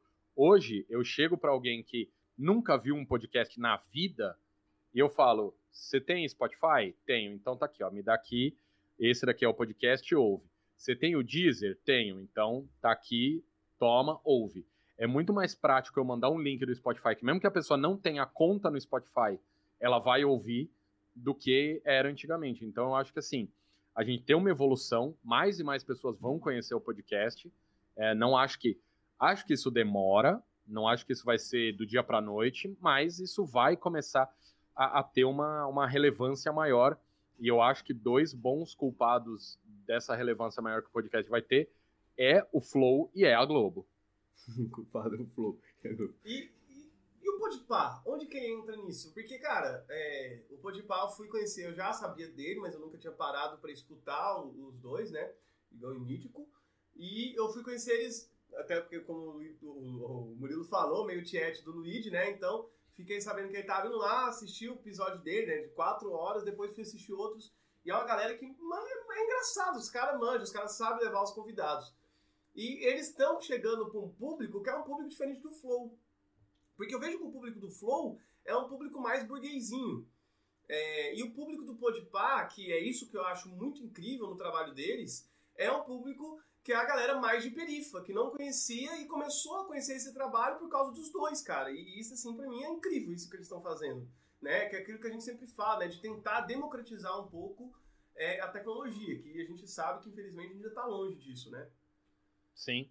Cara, é, isso eu, eu acho uh, que é o, o, legal do, da ideia do podcast. Eu realmente nunca ouvi o, o Podpah, mas conheço o pessoal que faz, sei que realmente é um pessoal que tem fala mais com, com o pessoal de periferia, Osasco e tal, não sei o quê, tanto que o Habib estava patrocinando eles, o que né, mostra muito sobre com quem está falando. Uh, e, e o YouTube ele está sendo uma plataforma que vai ajudar muito o podcast. Se eu abro hoje a minha home do, do YouTube, ele tem umas uh, lá em cima umas tagzinhas que eu posso uh, clicar e obviamente é vem, ali vem a partir do que eu assisto. Então tem, tipo, uh, marcenaria, oficina mecânica, umas coisas assim que eu assisto de loucura. Mas um dos itens é podcast. E se eu clico, me aparece um monte de vídeo, um monte de corte, um monte de, de podcast inteiro. Mas assim, tem uma abinha de podcast no YouTube e ele sabe o que são vídeos de podcast. Uh, então eu acho que a gente vai ter um aumento de ouvinte, a gente vai ter. A mídia vai melhorar. Como foi. To, como, acontece com todas as mídias. O rádio melhorou, a TV melhorou, uh, o, o YouTube ele passou a, a, a, ficar cada vez maior. Então, com o podcast, eu não tenho dúvida que isso vai acontecer. Uh, vai ser um trabalho árduo para todo mundo, mas isso vai rolar. As empresas já estão sabendo que existe o podcast, por mais que ah, o Habibs patrocina o Podpah porque é no YouTube. Sim, mas o patrocínio deles também está indo para as plataformas de áudio. Então, daqui a pouco, para alguém uh, poder bater na porta do Habibs e falar, ó, oh, uh, eu tenho aqui um podcast também que é igual o Podpah, mas não é em vídeo, é só em áudio, os caras podem gostar e patrocinar também. Um dos pontos que eu acho que, inclusive, uma, um, um, ponto positivo aí para a produção do Flow, do Podpah, desses podcasts desse estilo aí, é o seguinte. É porque os caras meio que conseguiram ali que furar o algoritmo do YouTube com os canais de cortes, né? Então você tem um monte de canal especializado em corte. A galera fica fazendo forte, corte e meio que fica flodando ali a rede do, é, do YouTube, o algoritmo do YouTube. Essa, essa, essa medida, ela também tá. Seja, seja, eu já vi que, por exemplo, durante a pandemia, o Brian Rizzo, no, no, no Eu Tava Lá, ele faz uns cortezinhos e coloca no, no, no Spotify, fala, ó, oh, pessoal, tem um corte aqui que não tá a conversa inteira, mas tem a parte da história, porque lá ele tá contando história, inclusive o Brian Rizzo vai estar tá aqui com a gente, tá bom? No última sexta-feira desse mês. É, ele tem essa, essa, essa. Ele teve essa ideia. Você acha que isso pode ser importante pro podcast no Spotify? Você acha que isso muda alguma coisa? Honestamente, eu acho que não. Eu nunca, nunca parei para analisar o quanto isso influencia é... quando é fora do YouTube, porque tem duas coisas nessa. Dentro do YouTube, é, você falou que o, o Podpah teve quatro horas. Um programa de quatro horas para você assistir, assim, do nada, ah, YouTube me indicou esse vídeo aqui, tem quatro horas, vou assistir. Acho meio difícil já um corte, um vídeo de três minutos que, o, que alguém coloque e tal, e, e com um trechinho para você se interessar por aquele trechinho e ir ver o resto, é mais fácil. Dentro da plataforma de áudio, uh, eu não sei como o Brian fazia, se ele fez um novo feed só para isso ou se era dentro do, do feed principal, do, do, do Eu Tava Lá. Era dentro do feed principal. Aí eu acho meio desnecessário, porque quem já assina não vai Sabe assim, tipo. Entendo. Eu acho que é uma ferramenta mal utilizada. Pegar só um trecho. Quase. Não entendi. Seria meio redundante, tipo. É, é, e acabar sendo, tipo, elas por elas, porque a pessoa que já assinou seu feed, ela vai ouvir tudo. A não ser que você realmente queira usar aquilo como uma forma de propaganda para você poder, ah, ó, você quer mandar para alguém e não quer mandar o episódio todo, manda só esse trechinho e beleza. Uh, eu acho que tudo vai depender de como é sua estratégia de marketing nesse ponto. Entendi. É, porque eu pensei que, não sei, cara, é, pelo menos realmente, eu acho que pro, pro, pro, pra vídeo no YouTube, acho que realmente dá mais certo, acho que... A questão do áudio, assim, isso analisando friamente, assim, cruamente agora, talvez eu acho que é igual o Guilherme falou, que seria mais para uma pessoa que não conhece esse formato de corte. Porque seria tipo assim, porra, vamos supor, é, o, nosso, o nosso episódio com o Thiago, que mesmo também deu 4 horas. A gente ficou papiando, papiando, deu 4 horas de, de conversa. Né? Hoje com o Guilherme vai ser mais ou menos a mesma coisa. claro. Aí, aí é, eu fico pensando, eu vou lá e falo assim, Fulano, olha, eu fiz um podcast, um episódio massa pra caralho, e eu deixo te falar, escuta ele. Aí eu mando pro cara. Quatro horas de áudio. O cara vai olhar e falar assim, mano, você tá me zoando. Aí não, beleza, editou o áudio, ficou 3 horas e 30 minutos. Não, mano, você tá me zoando? 3 horas e 30 minutos? O que, é que, é isso? Você descreveu o testamento aqui, tá lendo a Bíblia, isso é a leitura da Bíblia completa? E eu acho que talvez pra esse cara que não conhece, em vez de eu mandar um áudio de 3 horas e meia e falar pra ele, mano, escuta esses 10 minutos aqui de um, sei lá, de uma hora que eu sei que. Pega um aí. De uma hora que eu sei que eu fiz alguma coisa legal com o Thiago, com o Murilo, deu uma, deu uma ideia legal cortei ali, deu 15 minutos. Eu acho que para esse cara receber esse negócio de 15 minutos é muito melhor. Porque esse cara, pelo menos 15 minutos, ele fala: Não, beleza, enquanto eu vou ali no banheiro, eu escuto, né? É, porque eu não sei vocês, mas é, são alguns momentos que eu gosto de escutar, né? É, então, pô, 15 minutos, tô ali no banheirinho, pá. É o que você precisa, 15 minutos aí no banheiro. Não, na verdade é uns 30, né? Você sabe. Não, não sei, não. não eu, eu, eu, concordo. Eu lembro quando, antes ainda de ter esse papo do, do podcast de vídeo e tal, uh, às vezes vinha gente me perguntar o que eu achava do tempo do de podcast, né? Ah, podcast Porque várias vezes, já ouvi milhões de vezes, o pessoal falando: ah, se o podcast tem menos de uma hora, eu nem ouço, nem dou play. Eu preciso que o podcast tenha uma hora, porque é o tempo que eu levo para ir até o trabalho, então ele tem que ter uma hora. E, e aí eu sempre usava um exemplo que é se eu e, e agora é, é, um exemplo real. Se eu chegasse para você e falasse, ó, oh, tem essa série aqui que é mó legal, cada episódio tem quatro horas. É, assiste aí, tem 28 episódios de quatro horas cada. Por mais que o tema te interesse, você não vai querer assistir. Então, você, puta, vai precisar muito querer assistir. Então eu sempre falava, cara, para quem tá começando na podosfera, podcast mais curto é melhor. Um podcast de 15 minutos, de 10, de meia hora no máximo, já é mais legal do que um podcast muito grande para quem está começando. Se você usa uma estratégia de não, eu vou pegar podcast aqui, o meu podcast, eu vou fazer um cortezinho dele de 5, 10, 15 minutos para quem nunca ouviu, aí eu acho que pode ser interessante, mas mas também não acho que cabe para todo mundo, viu? Eu vou, vou ser honesto que eu acho que tem podcast para mim que, por exemplo, o meu com, com a Laura, Manter a Calma, não faz sentido ter corte. Uh, é, funciona bem mais ouvir ele inteiro do que ouvir só uma parte, por mais engraçada que tenha sido só aquela parte. Cara, é um podcast muito legal, cara. Eu ouvi alguns episódios. Nossa, muito bom, muito legal. É um, é, é um, forma, é o formato que mais me agrada é, em ouvir. É um bate-papo ali. Eu acho que esse é o ponto, porque eu gosto tanto da mídia. Porque eu me sinto muito integrado àquela mesa ali, aquela galera se debatendo. Eu acho que você tem uma parada muito mais intimista do que qualquer vídeo. Por mais que no vídeo você tenha a imagem, né? Você, uhum. tem, você tem dois, dois atrativos ali sensoriais, você tem a imagem e o áudio. Sim. Mas dentro do podcast eu me sinto muito mais in, in, in, introduzido ali, velho, do que em qualquer outro lugar. Eu acho que é porque você põe o fone, você se fecha ali, você tem uma ambientação. É, era, era isso que eu ia falar. Isso é até... Uh, talvez até se a gente tivesse um psicólogo, ele poderia falar melhor sobre, mas quando você tá no YouTube, você tem o áudio e o vídeo. É muito difícil você assistir um, um, um programa no YouTube que você realmente não vá ver nada. A não ser, sei lá, que seja uh, os ASMR da vida, ou, ou, o próprio Flow, que você só deixa lá tocando, mas em algum momento você vai querer ver o que está acontecendo. Sim. Porque eles vão falar alguma coisa, você vai querer olhar.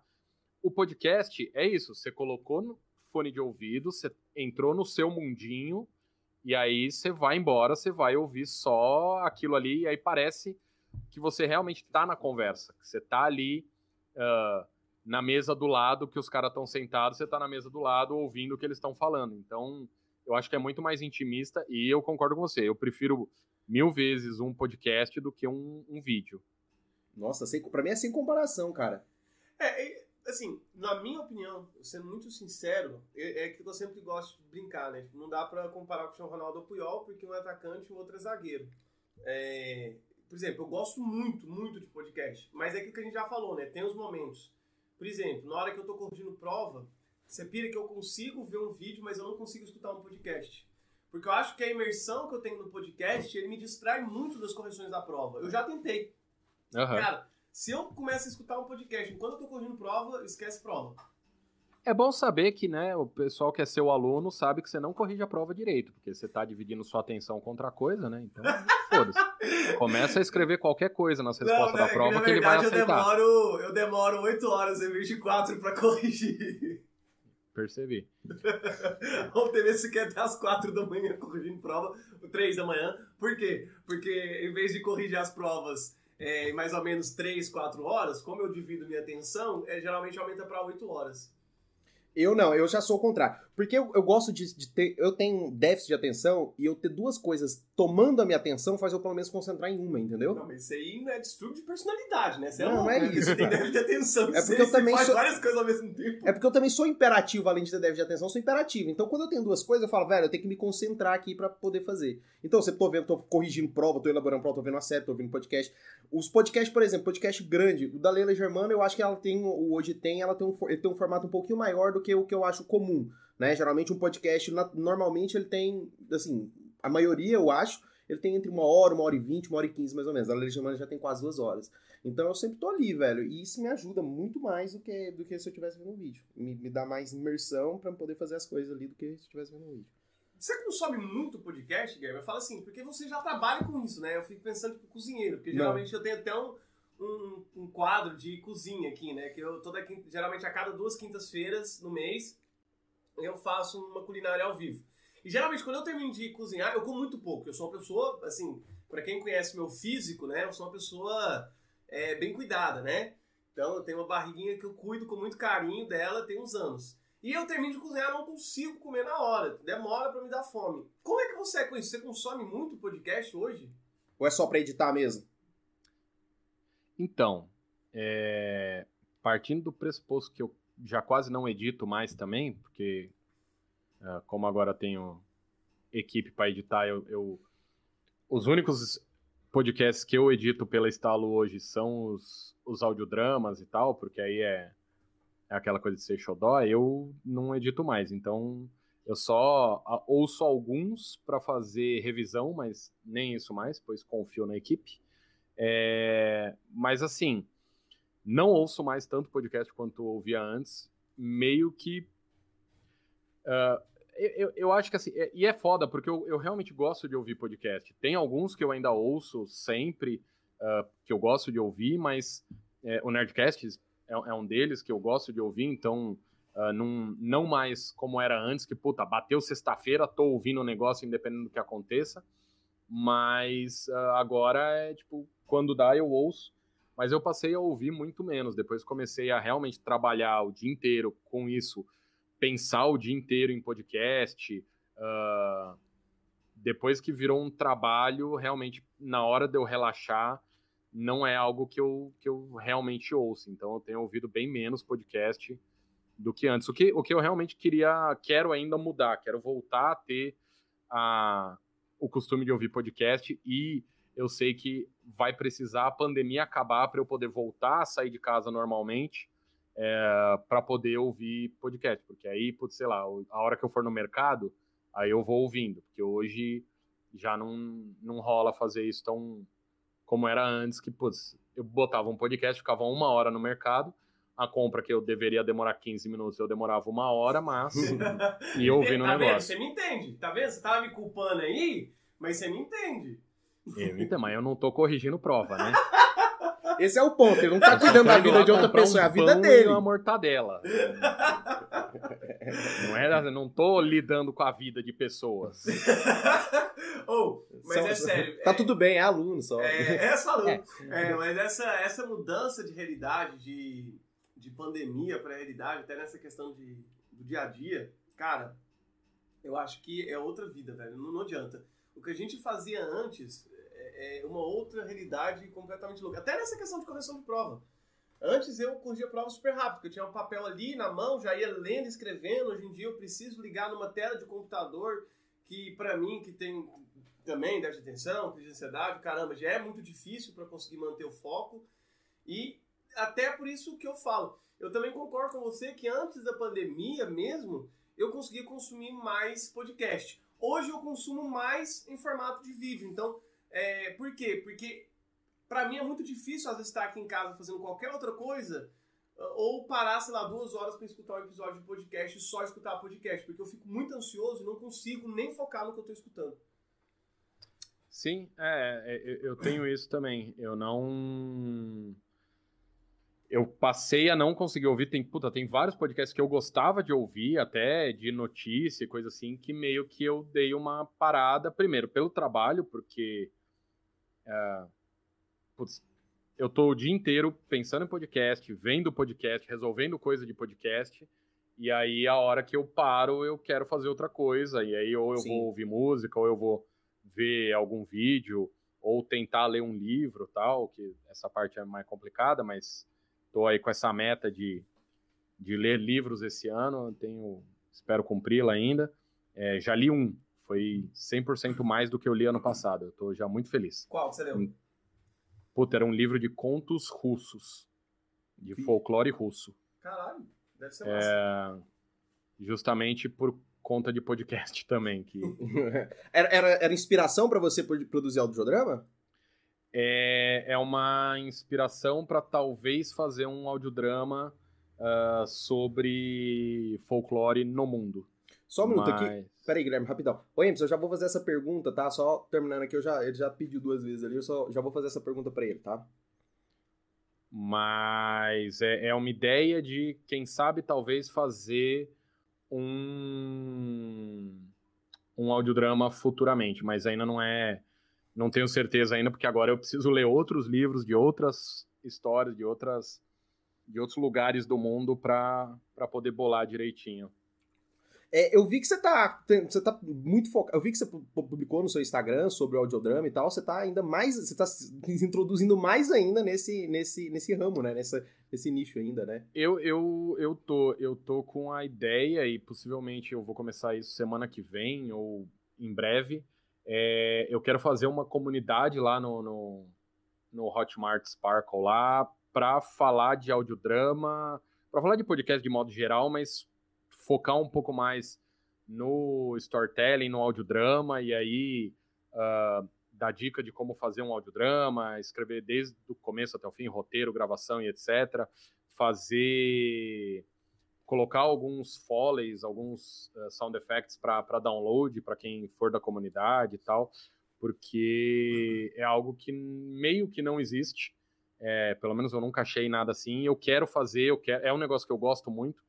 Então eu tô com essa com essa ideia. Além disso que, que eu falei agora há pouco, que a ideia é esse ano lançar mais três audiodramas novos. Então uh, meio que eu tô muito focado nisso, além da, de focar nas coisas da empresa, de cliente e tal, de ter que fazer as coisas, mas a Estalo cresceu num nível que eu posso meio que me afastar das edições uh, do dia a dia para poder focar em audiodrama e em, em, na parte administrativa da empresa. Você, isso do audiodrama, você jogava RPG, não jogava? Jogava, quando era Isso do audiodrama e de montar histórias, de criar história, criar um roteiro, isso tá muito ligado ao RPG também? Você gostava mais de ser um mestre ou você gostava mais de ser player? Não, eu sempre gostei mais de ser mestre, porque era mais fácil para mim ser mestre do que ser player, porque apesar de tudo, eu, eu não tenho uma imaginação visual tão boa. Então, o cara me falando coisas para eu parar e imaginar e, e, realmente imaginar aquilo, eu tinha dificuldade. Mas ser mestre, falar era mais fácil.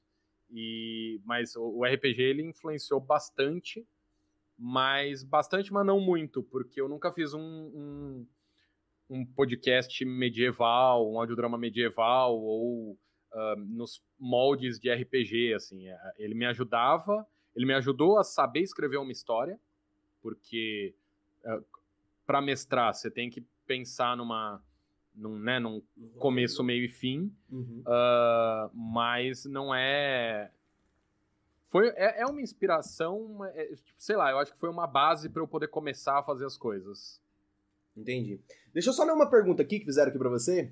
É, tem uma dúvida. Você costuma ouvir conversas ou entrevistas de algum convidado para ter um papo guiado? Ou você só deixa para conhecer e deixar o fluxo rolar na hora? Eu não sei, essa pergunta foi pra mim ou foi pra vocês? nós, eu tô te falando, essa pergunta é pra nós. Né? É pra nós? É, pra não, é porque, é. tadinho do Murilo, né? Eu já, já expliquei isso em outras lives, ele, ele tem, ele tem código disso, tadinho. É, então, Emps, novamente, acredito que seja para nós. É, o Guilherme mesmo. Supunhetamos que seja. Eu conheci o Guilherme, na verdade, a primeira vez que eu tive uma interação com o Guilherme foi no grupo de WhatsApp, né? É, que ele fazia parte ali da comunidade do Luigi, e eu conheci ele lá. Posteriormente. E aí eu vou deixar um, um negócio aqui para que não sei se você falou que eu fazia parte, é porque eu saí sem querer do grupo aí nunca mais. É, eu tava limpando as conversas e o grupo foi embora. É, eu, eu também. isso também acontece comigo, eu sei como é que é. É, né? Sem querer. Nossa, ai, saí do grupo Pior que foi, pior que foi. Mas a minha primeira interação com o Guilherme foi lá. É, trocando ideia mesmo, né? O Guilherme lembra, o negócio do, do, do grupo do Luigi é muito mais zoeira do que qualquer outra coisa. Mas é uma zoeira muito massa, assim, cara. É uma comunidade muito boa que o Luigi tá, constrói ali. E a minha segunda interação com ele ele não estava me vendo, mas eu estava vendo ele, né? Que foi através de ver outras. Como assim, mano? tipo Big Brother. É, que eu estava vendo outras entrevistas dele. Então eu conheci o trabalho dele, até comecei na época a seguir, porque eu. eu o Guilherme, assim, vocês, vocês não estavam que vocês estão vendo só o rosto dele. Esse cara é um galã também, bonito pra caramba. Então, assim, a namorada dele tá ali ele, atrás, que ela não me escute, né? Porque senão. Ela, ela porra, o que, que é isso? Tá, tá em cima do meu homem ao vivo. Quase isso, tá? Não, mas tá bom. Mas, brincadeira à parte, eu então conheci ele através dessa, dessas entrevistas que eu fui escutando de outros podcasts que ele participou. E quando surgiu, até, até só para explicar como é que surgiu esse convite, né? Porque aqui eu quis trazer o Guilherme aqui para trocar essa ideia com a gente. Quando eu e o Murilo começamos a levar bem mais a sério a questão do podcast, que a gente decidiu criar página, ir para Spotify, fazer tudo certinho, eu falei assim, cara, não teria ninguém melhor para a gente começar a, a, nossa trajetória de fato dentro dos podcasts do que trazer o cara com quem é, eu aprendi primeiro a falar sobre a questão dos podcasts, que foi escutando o Guilherme falando sobre o futuro dos podcasts, sobre como todas essas coisas rolam. Então, cara, isso aí é, foi assim que surgiu essa interação e geralmente eu sempre escuto as pessoas antes de chamar elas para vir participar. Sinto-me lisonjeado. O, o Thiago, um colega nosso também que faz parte do grupo é, do Luiz, né? É, eu acredito que ele conhece Inclusive, ele tá indicando aí o Tia Calma, tá? que é o podcast você dele. Você já ouviu? Você já escutou, Guilherme? O Tia Calma? Obviamente não. Ó, uma coisa muito legal do Tia Calma é que, não sei como que o Thiago fez isso, né? Mas provavelmente ele deve ter gastado algumas horas bem gastas mas a, a, produção sonora do Tia Calma parece que você tá meio, tipo, sabe aquele esquema de, de, cinema que você escuta, tipo, uma batida de um negócio da frente, outra de trás, usando todo o sistema de surround? Eu não entendo nada de edição, porque quem cuida disso é o Murilo, gente. Eu não, não entendo nada, não manjo nada de edição, é, então não sei nem como é, não sei nem as terminologias corretas, digamos assim. Mas ficou muito foda por isso. Parabéns, Thiago. Isso é... chama. É, isso é uma edição binaural. É, tá vendo? Aí, se você tivesse, se você tivesse respondido bem, a gente saberia de tudo isso, tá vendo? Tá vendo? Mas é muito legal, cara. É, eu tô, a gente tá enfrentando muitas dificuldades aí, a gente tá aprendendo aí os tropeços, né? Uh, mas a gente tá, eu acho que a gente tá construindo alguma coisa, uma coisa legal. E aí eu acho que leva a outra pergunta que eu queria fazer. É, o podcast, ele muitas vezes, eu já vi isso em vários vídeos, que ele é vendido como uma coisa fácil de produzir. Nossa. Saca? E assim, eu não sei, eu não sei comparar, eu não sei dar um parâmetro com outras mídias, né? Eu não, não consigo dar esse parâmetro. Mas é teoricamente, tipo, velho, você precisa de um microfone só. Vende-se como dessa forma. Mas a gente sabe que por trás de um podcast. Aí que entra outra coisa também, né? Tipo, é, existe podcasts e podcasts, né, velho? Tem podcast que não tem qualidade. Aí realmente, você só precisa de um microfone, você vai que faz com o fone de ouvido lá da Motorola, que vem seu celular, e aí você grava uma parada e é isso, né? Mas, assim, para você fazer alguma coisa ali de qualidade, eu acho que é um, demanda um trampo, né, Guilherme? Ó, oh, eu, eu, assim, sendo bem honesto, e aqui no caso eu devia falar, não, realmente, para ter um podcast de qualidade você precisa de uma produtora, contrate a Estalo, porque aí seu podcast vai ter qualidade. Mas, sendo bem honesto, é, dá para você ter qualidade com um pouco também. É, tem. Eu conheço podcaster grande que gravou muita coisa num iPhone ou num, no celular Android do cara. O cara só plugou o microfone lá do próprio celular e conseguiu gravar. Então, é, é aquela coisa, dá para gravar, dá para ter um mínimo de qualidade. É, assim, não vai ser um negócio, nossa, que foda, mas dá para ter um, um, mínimo de qualidade com pouco, já, já dá para ter. Óbvio que quanto melhor você for ficando, se você ouvir os primeiros Nerdcasts e mil episódios depois você ouvir, você vê uma diferença. Você vê qualidade de áudio melhor, qualidade de edição. Porque a mesma coisa, você ouve o primeiro episódio do 1986 e ouve o último episódio que saiu do 1986, puta, a diferença é gigantesca. Porque em, nessas duas temporadas eu aprendi muita coisa, como, como editar, como uh, captar melhor, como fazer isso, fazer aquilo eu já tinha um microfone bom desde a primeira temporada. Mas ter um microfone bom não é garantia de ter tudo, uh, qualidade em tudo. Então, é, ritmo de edição e tal. Dá para ter um podcast tranquilo com pouca coisa? Dá. Dá para você ter um podcast aí legalzinho com só gravando direto pelo celular. Mas óbvio que para você ter um pouco mais de qualidade é interessante você investir. E aí, quando você for investir, chama estalo. tá vendo? Não, não, não. Eu, eu, eu prometi. Eu já falei isso pro Guilherme duas vezes esse ano. Eu falei assim, ó, a gente vai crescer ao ponto de eu chegar no Guilherme e falar assim, mano, você lembra daquele orçamento que você fez? Mantenha ele pra mim, por favor, porque eu, eu acredito que deve ter ficado mais caro, né? então, você lembra dele? Por isso que eu não respondi o e-mail, tá vendo? Eu vou responder Quando eu for contratar, ó, tá vendo esse orçamento aqui que você fez? Eu quero ele. É, aí o problema é que você, não sei se você leu, mas você sempre coloca que o orçamento vale durante 30 dias. Tá vendo? Tá você, acha que você, você tá, você acha que você tá tratando com quem, velho? Ai, ai. Mas, brincadeira à parte, cara, eu quero muito. E, e o Murilo sabe disso. Eu sou uma pessoa assim. Eu sou professor de história, mas eu, eu, eu sou meio capitalista. Não capitalista. É que eu Ixi. falo, todos. É, vão me, vão me cancelar aí como professor de história. Capitalista todos nós somos, né? Porque a gente mora num sistema capitalista. Então não tem jeito, né? Não tem como a gente não ser. Não dá pra fugir. Isso, essa é a questão. Sempre me falar, ah, mas olha isso, é todo comunista e quer ter um celular foda. Pois é, Sim. mas eu moro num lugar que é assim, não tem Não, como e outra coisa, disso. Marx também nunca falou que por você ser comunista você não poderia ter qualidade de vida. Pelo Não, contrário. não tem isso. Eu, eu, eu já li o manifesto e em nenhum lugar do Você não achou nada lá também, não. A gente também É, não quando achou eu li nada, não. também não achei. Então toda vez Não que eu ah, nossa, Rubens, você comprou um iPhone? Sim, comprei. E meu sonho era que todo mundo pudesse comprar um, porque é muito bom mesmo. Exatamente, é isso que eu penso. É, então, o Murilo sabe disso. Eu sou uma pessoa que preza muito por qualidade. Então, quando eu decidi começar a fazer minhas lives, eu falei, ó, eu quero fazer uma live de qualidade. Então, vou comprar um microfone bom, vou comprar uma câmera boa, vou comprar um computador bom, vou organizar as coisas. Comprei algumas coisas novas pra gente fazer aqui o set. Agora a gente tem, tipo, um- umas, umas lumináriazinhas pra melhorar a imagem e tudo. E, cara, eu, eu falei, eu sou muito sério, sincero. O meu sonho era que a gente pudesse hoje, dentro da nossa realidade financeira, é, não é porque é caro, tá? É porque professor ganha pouco no Brasil mesmo. É, dentro da nossa realidade financeira, poder falar assim pro Murilo, Murilo, vamos botar... Não, meu sonho, meu sonho. E, e a gente foca... Cara, por exemplo, todos os problemas que a gente teve hoje é porque a gente literalmente tá fazendo tudo no podcast. É, a gente tá cuidando de, de redes sociais, de produção, de, de live, de aprender a mexer com mesa digital, é, é, mesa de som, né, digital. Então, é, cara, meu sonho é poder um dia chegar e falar assim, irmão, quando você faz pra você editar o nosso episódio, é duas vezes na semana, ou mais, né? Vai, cresce, né? Mais ainda. E, e, sabe, então tudo isso. Esse é, esse é o ponto, sabe? Eu quero muito isso. Isso, é, isso tá dentro dos meus planos pro podcast. Quem me conhece sabe que eu sou uma pessoa que sempre preza por qualidade em tudo na minha vida. Não é, não é. Tipo assim, a questão nossa aqui não é a da qualidade, não é nem o- o- os equipamentos que a gente se esforçou muito pra adquirir, Sim. mas a gente conseguiu adquirir coisas de qualidade. O problema é só saber realmente agora manusear esse Isso. tipo de, de equipamento. Esse é é, coisa o... que a gente tá aprendendo. É, por exemplo, tem muita coisa que a gente já aprendeu. Tipo, agora, hoje a gente ia testar, a gente, na, por exemplo, na quarta-feira a gente já utilizou a mesa digital. Só que a gente usou a mesa digital de dois canais. E aí não daria pra gravar o seu microfone separado. E a gente falou, não, vamos produzir um negócio melhor, vamos fazer a de três canais, que a gente bota o Guilherme num canal separado e a gente tem um som ali lisinho, bonitinho, certinho.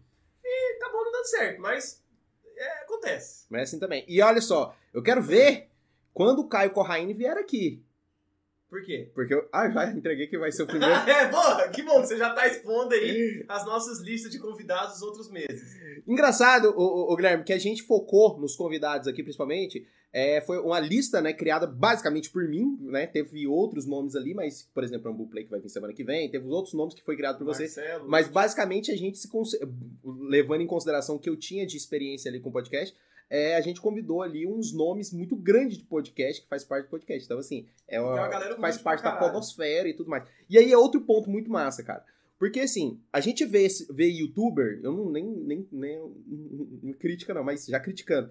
Mas você tem uma galera que tem, sei lá, cara, é, é muito difícil o acesso a essa galera, eu nem julgo e tal, porque realmente é muita gente, eu acho que é um público muito maior, eles não têm controle dessas coisas, mas todas, todas as pessoas que a gente conversou de, que produz podcast era com a galera que eu tinha uma E que admi- produz que a gente tá falando no sentido geral. Tanto a pessoa que faz o podcast, igual a gente aqui, por exemplo, eu e o Murilo, como hosts, quanto as pessoas que produzem mesmo. Também vão, editam, qualquer outra coisa. Exato. E foi uma galera muito mais acessível do que qualquer outra galera da internet que a gente admira, cara. Isso aí, tipo assim, elas foram super prestadas. O Brian, quando a gente convidou ele, parecia que a gente, a gente estava fazendo um favor pra ele, não, cara. De tan- é, e, e- e, de fato, eu acho que assim, a humildade. E tem outras, pessoas que não, né? Você viu lá, eu te mostrei. Tem umas. Porque, sei lá, eu acho que humildade é um, das- um dos valores que eu mais prezo, cara. Tanto que o próprio Guilherme também, quando eu falei com ele, foi basicamente isso. Falei, Guilherme, cara, queria muito que você fosse lá pra gente poder bater um papo sobre podcast, sobre tudo. E na hora, cara, você já me respondeu, pô, vamos, só me manda o, o convite lá no e-mail e tal. Você já tem meu e-mail, né? Que você nem me respondeu, né? Obviamente que ele precisava dar. E você não tá errado, não. Errado sou eu. e aí, eu- o Guilherme já falou assim: não, mano, me manda lá o convite, manda o convite pra mim na agenda, bota lá, já deu aceite, cara. Isso aí tá sendo uma experiência incrível. Tá sendo uma coisa assim que. É incrível, eu tô, tô curtindo muito é, essa nova fase do Sandice. E essa, você acha que essa acessibilidade a essa galera, você acha que tem a ver por esse nicho, pelo, por ser um público mais inchado, um público menor, você acha que essa acessibilidade tem a ver com isso? Eu, eu acho, cara, 100%, porque é, é, é como você falou, sei lá, se você quiser convidar alguém uh, do, do YouTube que tem, sei lá, milhões de, de seguidores, puta, primeiro que para sua mensagem chegar nele já vai ser um trabalho, e. É, é e, e depois pro cara. Porra, o cara tem uma agenda muito mais complicada e tal. E eu acho que para quem é. E, e, outra, tem um, outro negócio que isso é, é um fato. Podcaster gosta de, de, de fazer podcast. Então, é, independente de você falar, ah, tem que fazer um podcast, vamos gravar um podcast comigo, vai ser muito difícil alguém que já é podcaster falar, ah, não, não vai rolar, não posso, não quero. Porque, na maioria das vezes, o cara quer aparecer em outro lugar. Porque, por exemplo, é, daqui, eu, eu aparecendo aqui no, no Sandice, talvez tenha uh, algumas pessoas aqui que nunca, que eu nunca ia chegar nelas. Por qualquer X motivo, elas nunca iam me conhecer. Eu participando, pronto, elas me conhecem. Então, é, eu acho que é para quem é podcaster, por ser muito mais nichado e por ser muito mais uh, legal, assim, a, a, comunidade é um pouco mais unida. Não muito, tem aquela galera que já é mais, mais assim, mas uh, o, na, maior, na sua grande maioria é todo mundo gosta. Deixa eu te perguntar uma outra coisa, só falar sobre o Não Ovo aqui rapidão. Você acha hum. que você que começou a produzir o Não Ovo ali no, nos seus primórdios ali no começo, né? Você acha que você que incutiu essa paixão, porque todos de lá saíram com um podcast. Todos de lá tem um programinha no Spotify. Você acha que a paixão surgiu ali do Não Ovo? Porque eles poderiam. Se bem que página agora, aquelas páginas de meme já não, não existem, não são tão fortes mais ainda. Demais, tá doido? Não, eu falo página do tipo que tinha. Ah, tá, o, blog. blog é, é blog, exatamente. Tipo, o Anegão, Sim. o Não, o não, não Entendo, Não, não salvo mesmo. O próprio Não Salvo. Você acha, você acha que você foi responsável por isso? Pelo Rebobinando, pelo, pelo TH Show? Eu, eu particularmente não, mas o conjunto sim. É, eu acho que o fazer podcast é muito gostoso. Demais. Tem o, o Léo Lopes fala que depois que você faz o primeiro, grava um podcast, você quer gravar mais, você é picado pelo bichinho podcastal e você quer fazer mais. E, tipo, é, é fato. Então, tanto que os, os novos podcasts no Não Ovo, eles surgiram lá dentro, enquanto o Não Ovo existia, o Rebobinando, o Bicuda, o Se Eu Fosse Você, de vontade que a gente teve lá dentro de fazer novos programas. O Luigi queria fazer um programa de cultura pop, o Igor queria falar de futebol. E então... de outras coisas. é, também. Então, uh, dali que surgiu, eu acho que nasce muito por causa do Não Ovo neles. Uh, todos eles já ouviam podcast antes, não foi uma, ah, nossa, nunca ouvi podcast na vida, vamos ouvir agora, mas uh, foi a vontade de fazer ali que fez todo mundo, quando saiu, ter o seu. Na verdade, ali, quando todo mundo saiu, acho que o único que criou um podcast foi o Igor, que, que foi o TH Show. De resto, todos eles só continuaram com projetos que já tinham, né? O Brian Coelho tava lá Sim. e o Luigi correbobinando. Sim, é Mas o... foi, foi de fazer lá. Foi, foi o, acho que o Igor ainda não tinha um podcast. Ele e criou, o também, saiu. ele é, pegou mais, mais firme, né? Lógico, após ter mais tempo para isso também. Mas eu concordo, o, Guilherme, eu falo pra você. Não sei se é porque eu sempre gostei muito de, de escutar. Eu sou uma pessoa assim, desde criança eu sempre fui muito apaixonado por história. Sempre. Talvez, talvez não. Por isso, inclusive, que hoje eu sou historiador. É, eu sempre fui muito apaixonado por conhecer outras histórias. E quando surgiu a oportunidade de gravar um podcast, eu gravei três podcasts sozinho, três episódios. E eu falei assim, velho, tá faltando alguma coisa. Porque assim, beleza, eu tô contando minha história pro pessoal. Eu tô contando minha história pro pessoal. Mas assim, eu quero escutar, eu não quero só ficar na minha história. Que porra de, de, de negócio chato é esse? Eu tenho muita coisa para falar. Eu sou uma pessoa que fala muito, que, que, que, Então tem muita coisa, mas eu não quero só falar, eu quero escutar, eu quero conhecer, eu quero saber o que, que tá rolando aí.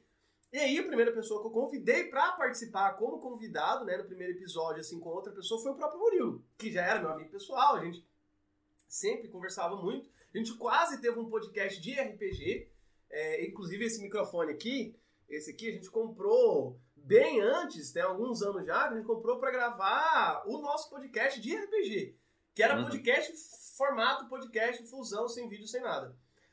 E aí eu convidei o Murilo.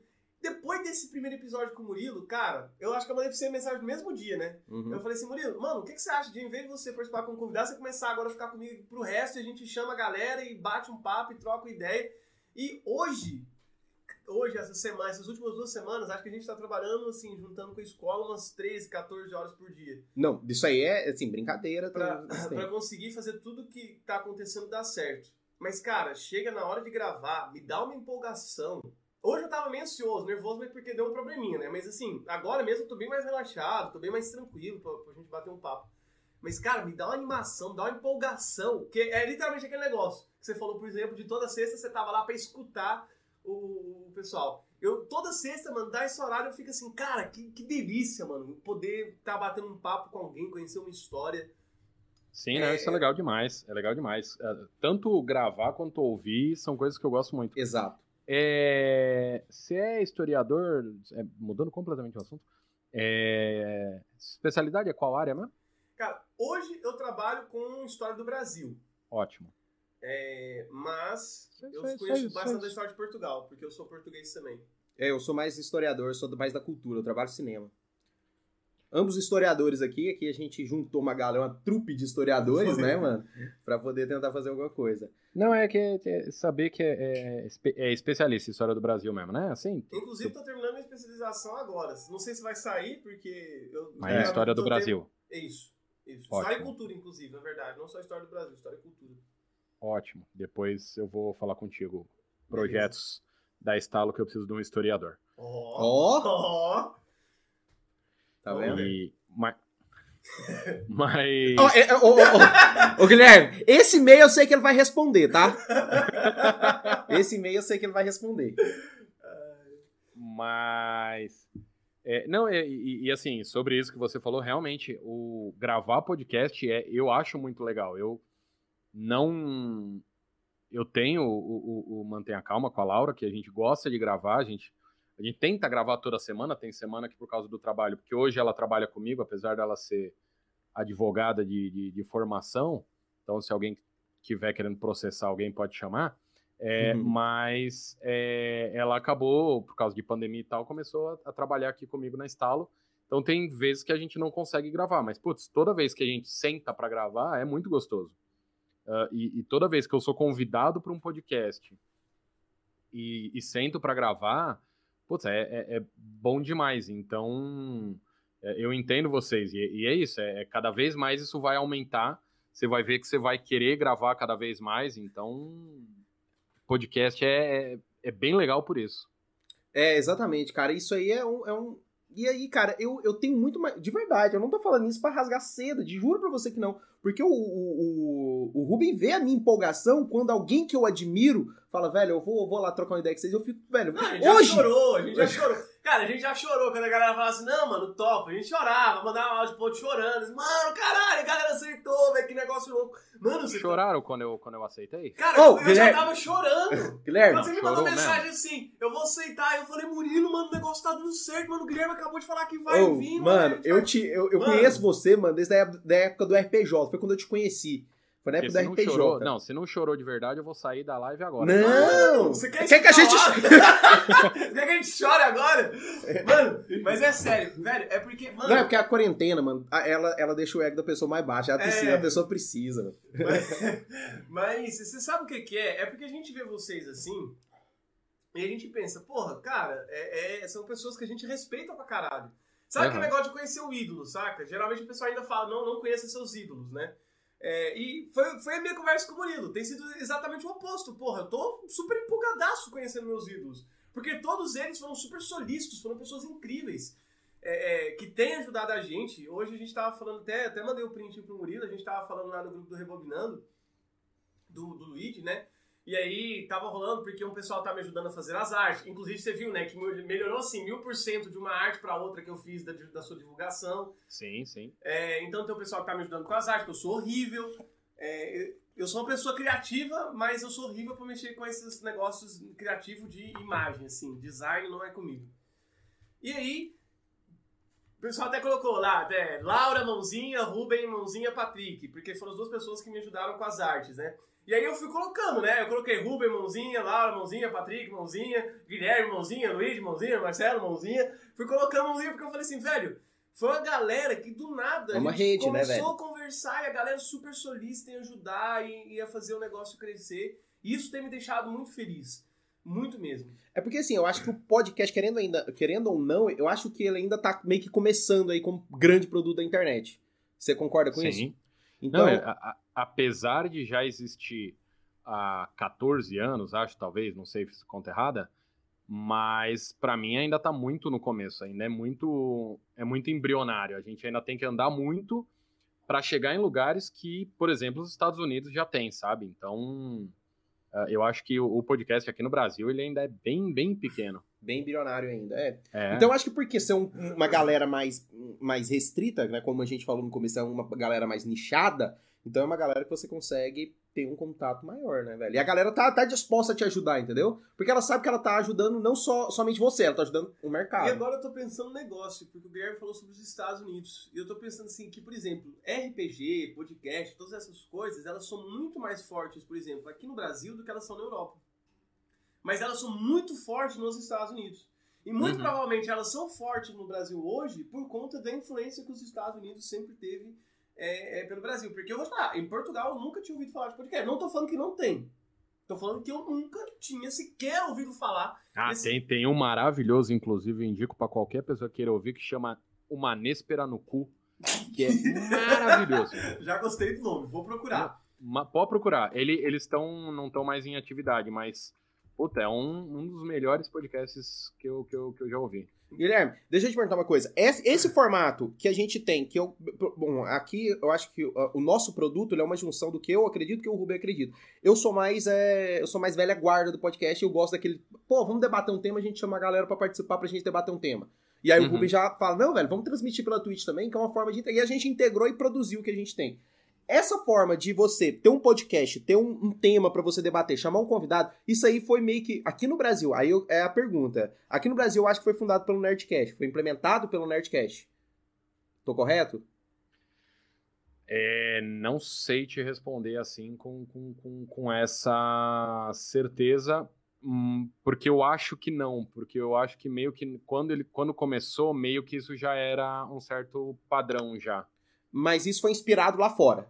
Sim, sim, total. Entendi. Porque é, eu, eu gosto mais do, do- desse, desse formato, saca? Tipo assim, vamos trazer um tema, vamos debater. Isso aí faz mais a minha cara. Faz mais a minha cara, que é muito parecido com o que era produzido antigamente. Não Ovo mesmo, é, ele trazia temas e iam debatendo ali a galera. Faz mais. mais é, é, faz parte dessa primeira leva. E aí eu acho que o, o podcast no Brasil, ele tem essas duas ondas, né? Eu acho que tem esses dois momentos. Agora acho que tá mais bem definido. Que é o formato Nerdcast, agora com o Flow, que é esse sistema de entrevista. É isso mesmo, né? É, pa- o, Nerdcast não deixa de ser um programa de entrevista também, Uhum. assim como o Flow é um programa de entrevista, assim como esse é um programa de entrevista. Sim. Querendo ou não, apesar da gente estar batendo um papo, vocês estão me entrevistando. Ah, mas eu, eu acho que, que a gente tem ah, essas ondas, eu diria que são mais pelo formato e pela ideia do que tanto só pelo ah, pelo Nerdcast em si ter feito isso ficar comum e agora o Flow ter renovado e tal. Eu acho que é mais a, a ideia de que é, é, um- uma coisa que é fato é que assim no Brasil o podcast é muito inspirado no rádio, Ah, tanto que pelo menos antes do Flow todo podcast tinha uma musiquinha de fundo, um a vírgula sonora, efeitinho de, de, sabe, ah, deu alguma coisa errada, coloca um barulhinho, faz um negocinho, sabe? Então, isso era muito da rádio eh, FM brasileira, dos programas que tinha. Ah, coisa que nos Estados Unidos não é bem assim. Eles são. ah, o podcast americano ele é diferente. Ele é um podcast de, de conversa, muitas vezes, de duas pessoas conversando por elas, ou de entrevista, mas sem ter esse. o som de fundo, por exemplo. Não. não no podcast americano não tem a, a trilha sonora, eh, que hoje muito podcast brasileiro também não tem mais. Entendi. Acho que a gente pode entrar pro último tema. Que é o que, que você tá, anda fazendo na pandemia? Qual que é o seu, o seu Ah, passatempo? saindo muito, e aglomerando. Ô, Sara, peraí, Sara. Peraí. Eu vi que você tá. que você tá. Você tava, pelo menos, muito assíduo no BBB. Ah, pô, mas como não? Nossa. Ficou feliz com a vitoriosa? Não, BBB é maravilhoso. Tem que. Todo ano eu assisto. Eu ia me inscrever, eu... perdi, perdi o timing. Eu, eu não me inscrevo porque é, é, eu acho que assim, ser cancelado em 30 segundos, eu acho que não vale a pena. Então eu, eu não entro no BBB porque. Não, não me inscrevo porque eu não, não acho que ia ser bom para mim. Mas eu, eu, eu gosto muito de BBB. O que eu tenho feito na pandemia é, além de ter dobrado o tempo que eu trabalho, porque agora eu fico muito mais tempo em casa, eu tô. Eu, o que eu fiz de maior loucura durante a pandemia foi ter me mudado de casa. Eu morava num lugar e vim morar em outro. Então, uh, ah, para ter um espaço maior tal, já que, que, minha namorada veio morar comigo, a gente deu um, decidiu mudar de apartamento. Por conta da Mas, pandemia assim, mesmo? Oi? Por conta da pandemia. É, porque antes eu morava num apartamento muito pequeno, num, num, num era um, como é que fala, uma kitnet, que para mim, sozinho, tava bom. Quando ela foi morar comigo, quando a gente decidiu falar, pô, tá beleza, vem morar comigo, já que pandemia tá aí, a gente não sabe quanto tempo vai durar esse primeiro lockdown, vem pra, pra cá, a gente fica junto e vamos ver o que dá. E aí, nesse vamos ver o que dá, a gente tá um ano já morando junto, um pouco mais de um ano, vendo o que dá. Então, é. Então, é, basicamente o que eu tenho feito é ficar em casa. É, eu tenho eu vejo muita coisa no YouTube, porque vejo muita coisa assim, eu descubro um canal e aí eu fico assistindo tudo que rola daquele canal. O que o Guilherme é... faz às 3 horas da manhã? Ver retificação de motor em Kombi antiga. Porra, mas isso é maravilhoso. então, exatamente. Tem um canal que eu gosto muito de assistir que é o Carro com Tudo. Carro com Tudo eu assisto toda vez. O cara faz... É, uh, é só carro velho, então os carros tudo cagado que ele pega para reconstruir, vai dar umas merda, tem que refazer motor. Eu não entendo porra nenhuma de carro, mas. Eu é, também não. Adoro ficar assistindo. Vídeo de marcenaria. Rapaz, se tem uma coisa que eu gosto de assistir, é vídeo de, de marcenaria. Você porque... pratica ou já praticou também? Ou também é Nunca na gosta? vida. Nunca na vida. Não, não sei. Aliás, falar que não sei segurar um serrote é mentira, porque. Porque eu já, já... cortei um corpo. É, já. Mas caber na mala precisa saber onde cortar. mas, mas, assim, eu gosto muito. Não, não, assim, eu já fiz coisa de marcenaria? Já.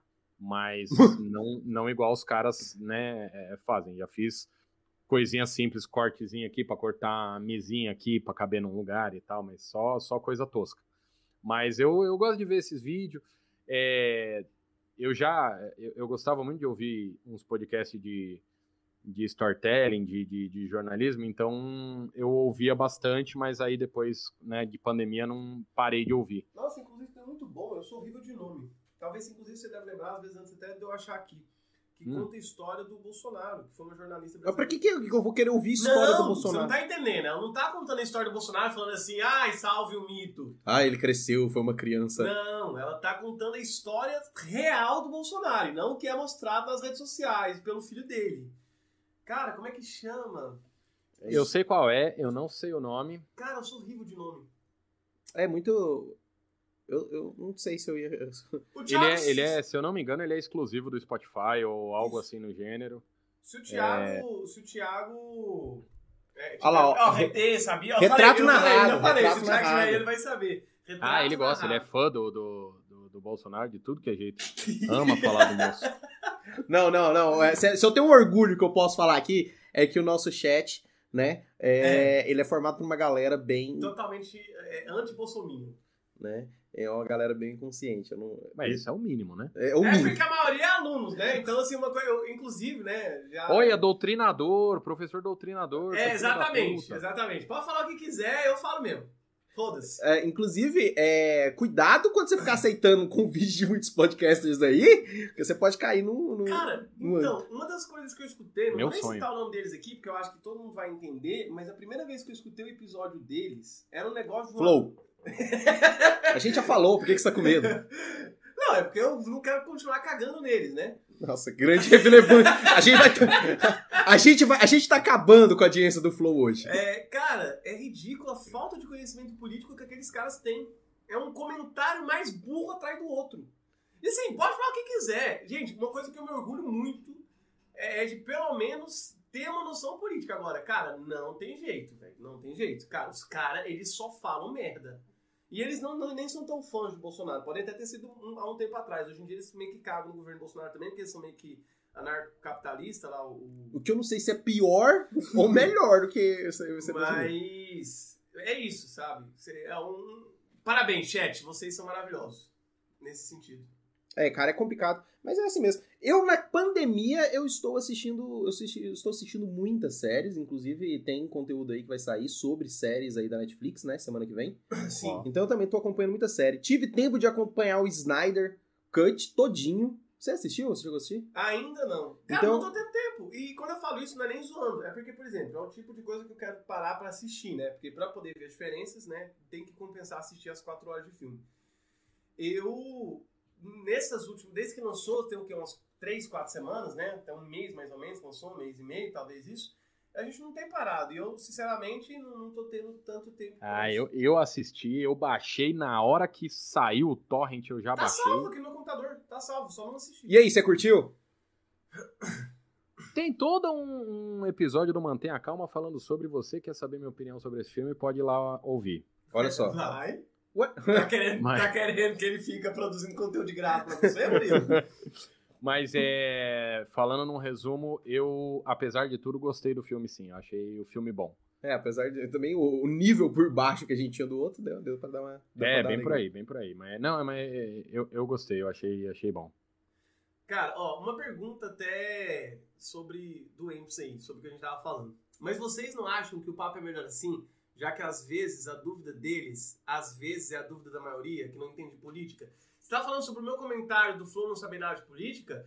Então, sobre só esse comentário, só entende uma coisa. Eles não acham que eles não sabem. O problema é esse. Eles acham que sabem. E esse que é o grande problema. Porque o público deles acaba escutando, inclusive tinha vários alunos que escutavam o Flow e vinham com várias asneiras dessa para dentro das aulas, e eu não entendia de onde estava vindo isso. Aí quando eu escutei, né, uns três episódios, que, vou, vou ser sincero, não escutei mais que isso porque não consegui. É, eu entendi de onde estava vindo tantas neiras, mas só isso. E também não vou continuar falando, gente, que não, não tem necessidade também. Não, mas assim, tem um ponto positivo do Flow também, que ele conversa, ele dialoga com muita gente. Isso é um ponto positivo. Cara, não, sim, sim. muitos meus Ó, eu, eu vou te falar, teve quando, na época da. E eu acho que isso é um erro de muita gente. É... Eu, eu, tinha, eu tinha me prometido que eu ia parar de falar de política, mas é, eu acho que isso é um erro bem grande de, de da maior parte da esquerda, é, porque assim, eu assisti durante a época da, da eleição aqui de, de prefeito para prefeito de São Paulo, eu assisti todos os flows com os candidatos a, a prefeito de São Paulo. E eu assisti principalmente os episódios que eram com gente que não era de esquerda, para entender o que eles falam, o que eles querem, o que eles estão falando. Então, apesar do flow ser realmente um, eles falarem muita merda, eu acho que eles têm ali um, um negocinho interessante de você poder ouvir o que o outro lado tá falando num lugar que eles estão à vontade para falar o que eles vão falar. Porque você pegar um, sei lá, o. Um, um, um João Amoedo da vida, colocar ele no anticast para falar, ele vai estar tá todo acuado, porque ele já sabe que o programa é isso aquilo. No Flow, ele vai estar tá bem solto para falar a bobagem que ele quiser. Então, é, por exemplo, o programa do, do, do Flow com a Joyce, cara, é um puro suco do que a gente tá esquecendo de lutar contra. Exato. Porque ela fala uma caralhada de coisa, por exemplo, do tipo de a gente não se importa mais com a esquerda. Então, a, a, gente vê que é, o Flow tem essa. Para mim, é esse benefício de tipo você conseguir ouvir um outro lado que Óbvio, é um inferno ouvir. Várias vezes vendo aquele programa, eu tive vontade de pular na televisão e esmurrar a cara do, do, do monarca até ele parar de respirar. Até quebrar esse ossinho aqui do. até você ouvir, até você bater nele, até você ouvir só um plash, plash, Isso. plash. Não, até parar de ouvir o plash. mas, mas eu acho que tem, tem ali é, essa ideia aqui de ah, é, se eles a, a, dúvida deles pode ser a dúvida de outros, eu acho que é interessante, porque às vezes você pega ali em alguma coisa, por exemplo, o episódio do Flow com o Boulos é isso que eu ia falar. foi foi bom para explicar algumas coisas que assim, os caras que são de direita têm dúvida e ele pode explicar, tipo, não, pera lá, não é bem assim, é assim, assim, assado e tal. Vai mudar a opinião deles no final das contas? Possivelmente não. Mas eu acho que hoje em dia não é mais sobre mudar a opinião, é sobre tirar o Bolsonaro do poder e não deixar mais ninguém daquela família se eleger. Amém. Amém. Nossa, velho, pareceu o fim de uma missa. Esse diálogo é que eu acredito pra posteridade, é isso. Inclusive. É Olha só, e só avisando sobre isso, sobre esse assunto, a gente ainda vai ter aqui João Carvalho. Hum, sim, Revolu Show. Revolu Show. Muito é, bom. cara também que tá aí sempre pro- produzindo um conteúdo muito bom de esquerda. Então, pra galera que quer conhecer mais sobre a esquerda e não só ficar reproduzindo o socialista de iPhone, por favor, assista o nosso episódio com o João Carvalho do Revolu Show, que ele é, manja muito do assunto. Não tem outra pessoa assim que nesse momento a gente gostaria de conversar. Inclusive, eu sempre indico também, Guilherme, para os meus alunos, porque assim, querendo ou não, eu sou professor de uma escola É. particular aqui em Goiânia, então tem toda uma relação que é super normal, que é a classe média que ainda defendia o Bolsonaro. Isso é super normal, Sim. porque sim. muitos deles, o Brasil tem esse projeto político já há muitos anos, não começou agora, que é dessa ausência da participação da população na política. É, então sempre indico para eles, falo, ó, vocês querem conhecer um pouquinho mais sobre um projeto de esquerda? Escuta o Flow com é, é, escuta o Flow com Boulos, porque lá ele vai explicar que não vai tirar a chácara da sua família, né? Não vai tirar a sua casa de, de, de 100 É, metros quadrados, velho. Ele não quer vai isso. chegar aí no setor bueno, Ele não quer pegar seu Uno. um andar e pegar seu apartamento pra ele. Não é isso. que A não ser que você seja um latifundiário filho da puta, Isso. aí, aí é outra coisa. Tá? Porque assim, é, isso é um problema. Inclusive, eu tô falando aqui, é, isso aqui reflete muito no chat, porque o chat tá cheio de aluno nosso aí, né? Então é um problema muito grande. O problema da esquerda, e principalmente isso a gente vê dentro do curso de história, é que, por exemplo, os academicistas, eles discutem com academicistas. Somente. Entendeu? Eles não vai, eles não estão discutindo com a população, eles não estão falando para a população o que, que eles estão perdendo ali, velho. O que que, o que que tá acontecendo com eles? Eles não têm um diálogo com essa galera, até porque é, é, os termos, os conceitos que eles utilizam não, não, não atingem essa galera, infelizmente. E não tietando no vídeo, mas já aproveitando esse momento, o que ele tá fazendo, por exemplo, de transmitir a CPI, comentar sobre, levar uma galera de esquerda lá pra falar sobre, é importantíssimo. Ah, óbvio que tá produzindo conteúdo. Sim, mas independente. É Não, um mas- conteúdo de qualidade sobre o assunto. Mas né? esse conteúdo é importante. Não, e sobre isso que você falou, tem um negócio que eu, eu falo sempre, eu falo desde de, de 2018, desde que começou algumas discussões é, sobre isso que você falou de, de academicista, que primeiro que a, o discurso do, do... Isso é a frase mais falada desde 2018. Ah, o discurso do Mano Brown no, no palanque lá com o, o Haddad e tal, não sei o quê. Rola esse discurso, mas nunca foi feito nada depois disso. Ele vai lá e fala que a esquerda esqueceu de falar com, com, com, o pesso- com, com a, a política de base, com o pessoal de base, e só fica nesse discurso e nunca se faz nada. Mas é algo que eu sempre falo, que é o seguinte, e isso precisa mudar urgentemente. A esquerda, ela fala, ela quer discutir muita coisa que tem uma importância, mas ah, enquanto tiver a tiazinha no Grajaú passando fome, não adianta a gente querer Sim. discutir coisas muito evoluídas, porque isso não vai ajudar. Não adianta. ah, não estou dizendo que não tem que discutir, mas não adianta a gente querer discutir o banheiro trans se ainda tem gente passando fome. Eu acho que a gente Caralho, precisa- mano.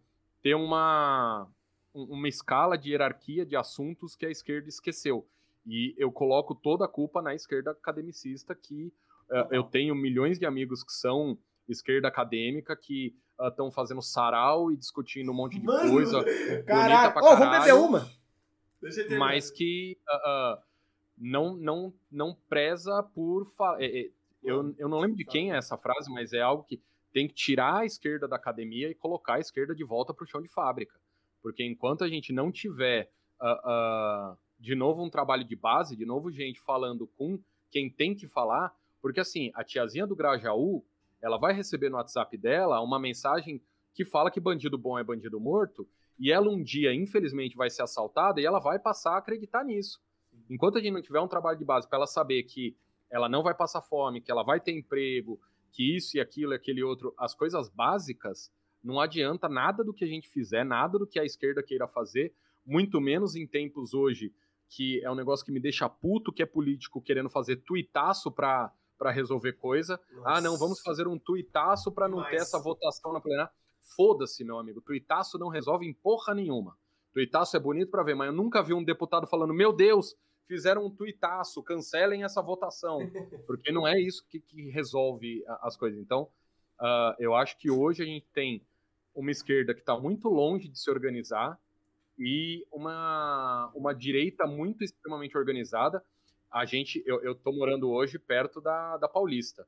Uh, e já faz três semanas que quando a gente passa, eu e minha namorada, a gente passa pela Paulista, tem uma galera de direita, de extrema direita, acampada no vão do MASP. Eu não sei se eles ainda estão, porque essa semana eu não, não passei pela Paulista. Então, eu mas... vi no noticiário que estão.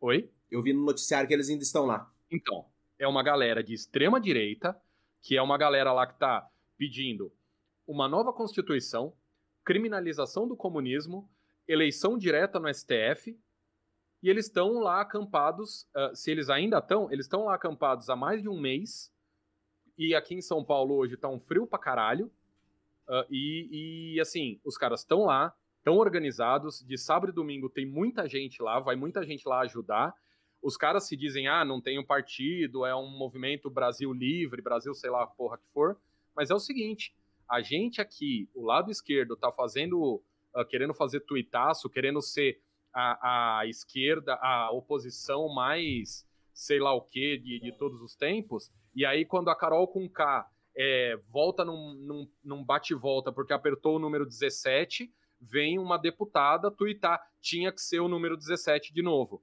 Que assim, porra, pelo amor de Deus, a, o outro lá, deputado namorado da Fátima Bernardes, fica comparando o BBB com, com o Bolsonaro. Sabe, ah, a Juliette ganhou, é a prova que o Bolsonaro não vai ganhar em 2022. Porra, sabe, eu acho que assim, a, a esquerda tá num, num nível de, uh, de pensamento de, ah, é a internet, eu preciso mexer com a internet, eu preciso fazer coisa pra internet, e esquece o básico que é, gente, aqui em São Paulo, dormindo na rua, passando fome, gente no Rio de Janeiro passando fome, morrendo pela polícia gente no Goiás, em qualquer lugar do Brasil, tem gente passando fome. E a esquerda não quer fazer um, um tuitaço. Não, e outra coisa, eu acho que é, é assim, o descaso com o Covid-19, né, com todo esse problema, eu acho que isso serviu de não a grosso modo, mas serviu assim, basicamente para a galera perceber o que é um governo de verdade e o que não é. Né? Eu sei que não é um, um parâmetro, eu sei que não é nenhuma boa notícia a gente perceber essa situação, a percepção dessa situação em cima de uma condição dessa que a gente está vivendo, mas já é uma percepção, né? Tanto que a gente tem a CPI sendo aberta, a gente tem uma discussão acontecendo, e a gente tem a grande base de apoio bolsonarista perdendo grande, um pouco de sua força nisso aí. E outra coisa, a galera acha que o Twitter é a realidade brasileira. O pessoal não entende até hoje que o Twitter Não que, é que a internet é a, é a, realidade brasileira. O que isso me, me irrita profundamente uh, de... de é, eu, eu falo, hoje em dia, eu, não, eu já tuitei isso, né? Meio irônico, mas eu já tuitei isso. Hoje, eu não me vejo representado pela esquerda, porque a esquerda virou uma esquerda tuiteira. A esquerda virou a esquerda do like, de fazer um tweet e ganhar like, de fazer um tweet que, ai, tomara que seja replicado pela página do, do Instagram e eu, sabe, tipo, ninguém mais quer, realmente, ninguém mais, eu tô exagerando, mas uh, o, o que realmente tinha que ser feito, trabalho de base, uh, ir atrás, conhecer, uh, fazer movimento, é o que eu falo, a direita sabe se organizar. Semana passada teve uma puta carreata na Paulista de, de Bolsominion contra o Dória. Na semana passada, não. Na semana que o Lula se tornou elegível. Ninguém. A gente, ó, eu e minha namorada, a gente passou pela Paulista no dia dessa carreata. A gente viu três pichulecos durante uma carreata inteira, pegando a Paulista de ponta a ponta. Era um monte de bolsominion lutando contra o Dória. Então, assim, a, a esquerda, até inclusive para esse pessoal, cagando. Era, era no dia, na semana que o Lula estava elegível, não tinha ninguém falando do Lula elegível. Eles estavam discutindo ali entre eles. Então, assim, a esquerda perdeu o bonde faz tempo. Na verdade, ela nunca esteve no bonde, né? O, o, o governo de esquerda Exatamente. que a gente teve uh, no Brasil foi um estado de exceção. Então, assim, e uh, a super gente. neoliberal também, né? Convenhamos. Teve parte, grande parte do governo de esquerda foi muito neoliberal também. Né? Totalmente, né? Totalmente neoliberal. É, é engraçado, e, e, é engraçado assim, falar isso, né? Quando você acusa totalmente o governo Lula de ser de esquerda. E tem, a gente tem que fazer os. Não, não, não, não é. Não, até porque é aquilo que você estava falando agora há pouco sobre ser comunista. a gente vive num, num, num país e num mundo que não dá para um, um país sem do nada ele virar inteiramente uh, de esquerda. O governo do Lula não foi de esquerda. A gente nunca vai ter um governo de esquerda, pelo menos assim. Eu não, eu não, não imagino tenho... que é. eu, enquanto estiver vivo, vou ver um, um governo de esquerda. É, um governo realmente de esquerda. É porque realmente isso que você falou, a direita se organiza e a direita se organiza desde o governo de Vargas. Sim. Porque a gente teve a, a, a intentona comunista e depois a gente teve o porra de um plano com que foi um, uma forjada de um documento falando que a esquerda queria tomar o poder no Brasil criou um medo na população brasileira que existe até hoje. Que até hoje Sim. você tem caras como o babaca do Olavo de Carvalho, que produz discurso de merda na internet, mas que, por exemplo, o de Carvalho atinge o público dele. Coisas que os caras que produzem conteúdo de esquerda hoje não estão atingindo. Que deveria ser o pessoal de base. Cara, qualquer, qualquer texto que você vai ler sobre comunismo, sobre até anarquismo, sempre começa com a população. Sempre começa, igual você falou, chão de fábrica, trabalhar as bases. Hoje você não trabalha base, hoje você tem o quê? Uma quantidade de universitários ali que estão dentro de alguns movimentos trabalhando as bases só. Você sai daquele nicho ali, mais ninguém trabalha base. A galera esqueceu que a população que elege, esqueceu que a população que está precisando conhecer. E é aquilo que você falou, né? A gente está discutindo banheiro trans enquanto a pessoa não sabe nem o que, é que um vereador faz. E Exato. aí chega na hora da eleição, ah, vou votar para vereador. Mas peraí, qual que é a função do vereador? É, exatamente. Não, e assim, nada, nada contra discutir o banheiro. Exato, exato. Tem que ser discutido, não. mas tem, tem coisas mais importantes Uh, não, não sei se mais importante, foda-se, mas tem coisa importante para ser discutida não, você antes não disso. construir uma casa pelo telhado, o ponto é esse. Não, é, e tipo assim, exato. assim, você vai pegar a, você vai pegar o seu João, que mora aqui na esquina, que vende pão, que tá, tipo assim, tá cansado, o cara não sabe se vai conseguir é, pagar tudo, as contas ali da família, você vai falar pra ele, pô, que você tá se expressando errado, velho. Não tô falando, mais uma vez, o que o Guilherme falou, a gente não tá falando que isso não é importante. A gente tá falando que essa galera já não, já não gosta de conversar porque tem vergonha, porque, ah, eu não me expresso bem e tal. E aí você já vai falar pra ele, oh, você tá falando errado tal. Não, não tô falando que você não tenha que explicar, só que eu acho que a abordagem que é feita é totalmente Também equivocada. Errado, sim. Não, e outra, eu vou te falar, é, essa mesma esquerda twitteira, isso é algo que a, a, a minha namorada, a Laura, me apontou uma vez e eu comecei a reparar. Parece que tudo virou uh, sobre sexo e sobre ser um ser transante e ah, se você comprar meu livro, eu te mando um nude, é um livro de esquerda. Cara, eu acho que a gente tá. A, a esquerda twitteira internetica brasileira, ela tá indo por um caminho que, primeiro, não tem volta. Segundo, que vai demorar décadas pra gente uh, voltar a conversar com, com o pessoal de base. Uh, porque, por exemplo, no caso de vocês, até talvez sim, mas no meu caso, eu hoje não sei conversar com um cara, uma pessoa de 20 anos. Eu tenho 34, eu não sei. A, a, a a minha cunhada tem 21 anos. Eu não sei o que ela assiste no, no TikTok. Eu não sei o que, que ela fala, sobre o que, que ela fala com os amigos dela. Então, assim, e, e, e ela tem ali as questões dela e tal, e, e, ela sabe de política. Só que aí, como é que funciona? Então, eu acho que uh, a, a, esquerda, e, e eu tinha prometido para mim que eu não falaria mais sobre política. A esquerda se perdeu completamente desde 2016, desde que uh, virou meio que uma luta para voltar a ter o Lula no poder. E assim, tenho milhões de críticas contra o PT, que não, não cabe aqui falar, mas nunca fui petista na vida. Uh, e aí, a, a, eu gostei daqui do, do Only Marx. É, e aí, assim, a, as pessoas vão no. começaram a, tipo. Eu tenho todas as minhas questões com, com o PT, não, não gosto do PT hoje, acho que é um, um serviço achar que o Lula vai voltar e o mundo vai ficar colorido só por causa disso. O negócio do Lula é porque até um cachorro, a gente votaria no cachorro pra ganhar o Bolsonaro. Exato, é, é, o que eu falei agora há pouco. A ideia não é mais que tenhamos uma esquerda. E eu juro por Deus, eu falo isso com muita dor no coração. Se eu tiver que votar no Dória, eu vou votar no Dória. Não, é, sim, claro, Mas, nossa, assim, muito com, melhor de não, pau não, não, não, não, não, peraí, muito melhor não. É a merda igual, não. só que é a merda menor. É a mesma coisa que a gente falou agora do, do filme Liga da Justiça e Snyder Cut. Você tá medindo por baixo, cara. Você tá medindo por baixo. Pra mim, o eu Dória. O Dória, o Dória, o Dória, pra mim, ele tá muito mais a, a, além do, do, do, do Bolsonaro, saca? Não, não é a escolha que eu gostaria de ver pra também 2000. Não é. é, não é, mas. Pra mim também não é, mas eu vou falar assim: entre o Bolsonaro e o Dória eu sou mil vezes o Dória. Ah, o Dória vai privatizar o Brasil inteiro? Vai, mas pelo menos numa pandemia ele tá sabendo o que fazer. Sabe? Eu acho que é, é, é, é, são esses pequenos limites que a gente precisa entender. E assim, eu não vejo nenhum nos próximos sei lá, 10 anos, 10, uh, 10 anos não, nas próximas 10 eleições, eu não vejo um candidato forte de esquerda surgindo. E, infelizmente, puta, eu queria muito falar, não, tá vindo fulano aí, esse cara é foda. Porque não tem, porque faz sei lá quanto tempo o, o, o Freixo tava rolando sei lá o que no Rio de Janeiro, ele falou, vamos fazer um tuitaço. Eu querido, você é vereador, você é senador, você é deputado, vai para onde você faz as coisas e realmente faça acontecer.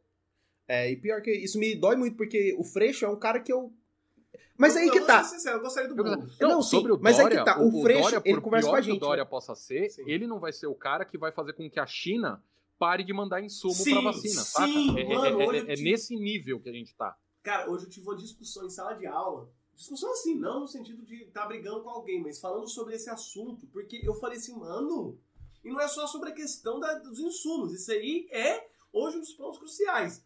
Mas querendo ou não, nós estamos vivendo uma pandemia e a economia do Brasil, ela depende hoje, foda-se se isso é ruim, inclusive não, é horrível. Aí, não é de economia do Brasil. A China movimenta a economia não, do mundo. Mas assim, pensando no Brasil, a economia brasileira é uma economia de exportação, é uma economia que precisa das relações comerciais com o exterior para poder continuar. Que é uma merda, novamente. É, é inclusive por isso que, que o Brasil está do jeito que está, porque são esses caras que controlam a política. Mas o cara cagar na China, que além de ser hoje um dos caras que mais traz dinheiro para dentro do Brasil e que tava trazendo todos os insumos pro Brasil, todos não, né? Tava trazendo os insumos para o Butantan produzir vacina. Cara, isso é, isso é uma esquizofrenia no meio de uma pandemia que não é normal. Não, não nem um pouco, ser. nem um pouco. Não pode ser normal. E, por isso que eu falo, eu fico muito triste, cara, muito triste. Eu não sou paulista, né? Eu moro em Goiânia, Goiás. E eu fiquei muito triste do Boulos não ter a oportunidade de ganhar a, a, a Prefeitura de São Paulo para mostrar o que talvez poderia sim ser um bom governo de esquerda, né? Até porque a noção que as pessoas têm do governo de esquerda que foi criado no Brasil é de comedor de criancinha e destruidor de igreja. Então você fala sim, de esquerda sim. no Brasil, a pessoa entende que esquerda no Brasil é isso. O cara vai queimar as igrejas, vai obrigar as igrejas agora a, a trabalhar de graça para os outros, né? e, e, e tudo. E, e hoje, se realmente não tiver. E, e sabe, você falou do, do Boulos, um negócio que, que é. Que, que, a esquerda parece que não percebeu durante a eleição. Uh, tinha muita gente pegando o mapa de São Paulo, comparando a eleição do Boulos com a eleição do Haddad. Que ah, ganhou nos mesmos. O Haddad e o Boulos ganharam no mesmo lugar, Zona Sul e um pedacinho da Zona Leste. Só que é o seguinte: o Boulos suou para ganhar. Ele não ganhou de tipo 30% de diferença de voto. Ele ganhou com uma margem minúscula. Ou seja, mais uma vez, a gente volta no não estamos conversando com a base. Não. No primeiro turno, o, o Boulos não ganhou em nenhum bairro de São Paulo. O Dória ganhou em todos os bairros de São Paulo. Então, assim, se no primeiro turno o Dória ganhou em todos os bairros de São Paulo, alguma coisa a gente tá. Alguma coisa a esquerda tá fazendo de errado. Exato, eu acho que é isso que a gente apontou aqui. A gente tá dando a resposta para esses caras. Não, mas é, esse, as respostas ele já sabe. O negócio é que não quer fazer. Não quer Exato. fazer. enquanto enquanto a gente não tiver um trabalho de base bem feito, e eu sei que existem pessoas e, e, e grupos que fazem trabalhos de base bem feito, sim, sim. enquanto isso não se multiplicar cada vez mais, se não criar, se não tiver dentro uh, uh, de. Isso, exatamente. De instituições, de coisas assim. É, desculpa, eu, eu tava falando aqui, o Dória teve mais voto em São Paulo, não era o Dória, era o Bruno Covas. Eu, eu errei aqui, obrigado aqui pelo Lucas que me corrigiu no chat. É, o, em, enquanto a gente não tiver realmente trabalhos pequenos, sabe? Grupos pequenos, grupos de bairro, sabe? Você se juntar, por exemplo, você tem vocês dois. Vocês dois devem pelo menos morar no mesmo bairro, talvez. Sim. Conhece mais alguém que tá perto e não sei o quê. Se juntar essa galerinha para fazer um trabalho, a gente nunca vai para frente, nunca vai melhorar o trabalho de base, então é, é algo uh, muito complexa.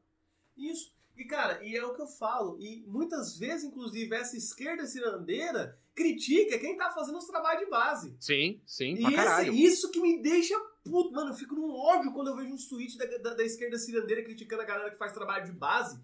Porque, mano, é, é, cara, e, e, a gente entende uma coisa de trabalho de base no Brasil, é que o Brasil hoje tem 17 milhões de pessoas passando fome. Sabe? Não tem como a gente falar que existe uma esquerda num país onde 17 milhões de pessoas estão passando fome e ninguém está fazendo nada contra isso. Esse, esse, assim, é um dos pontos. A galera critica o MTST, assim, nem conhecer o trampo da galera. Tem os seus defeitos? Sim. Óbvio, mas porque qualquer processo humano vai ter defeito, porra.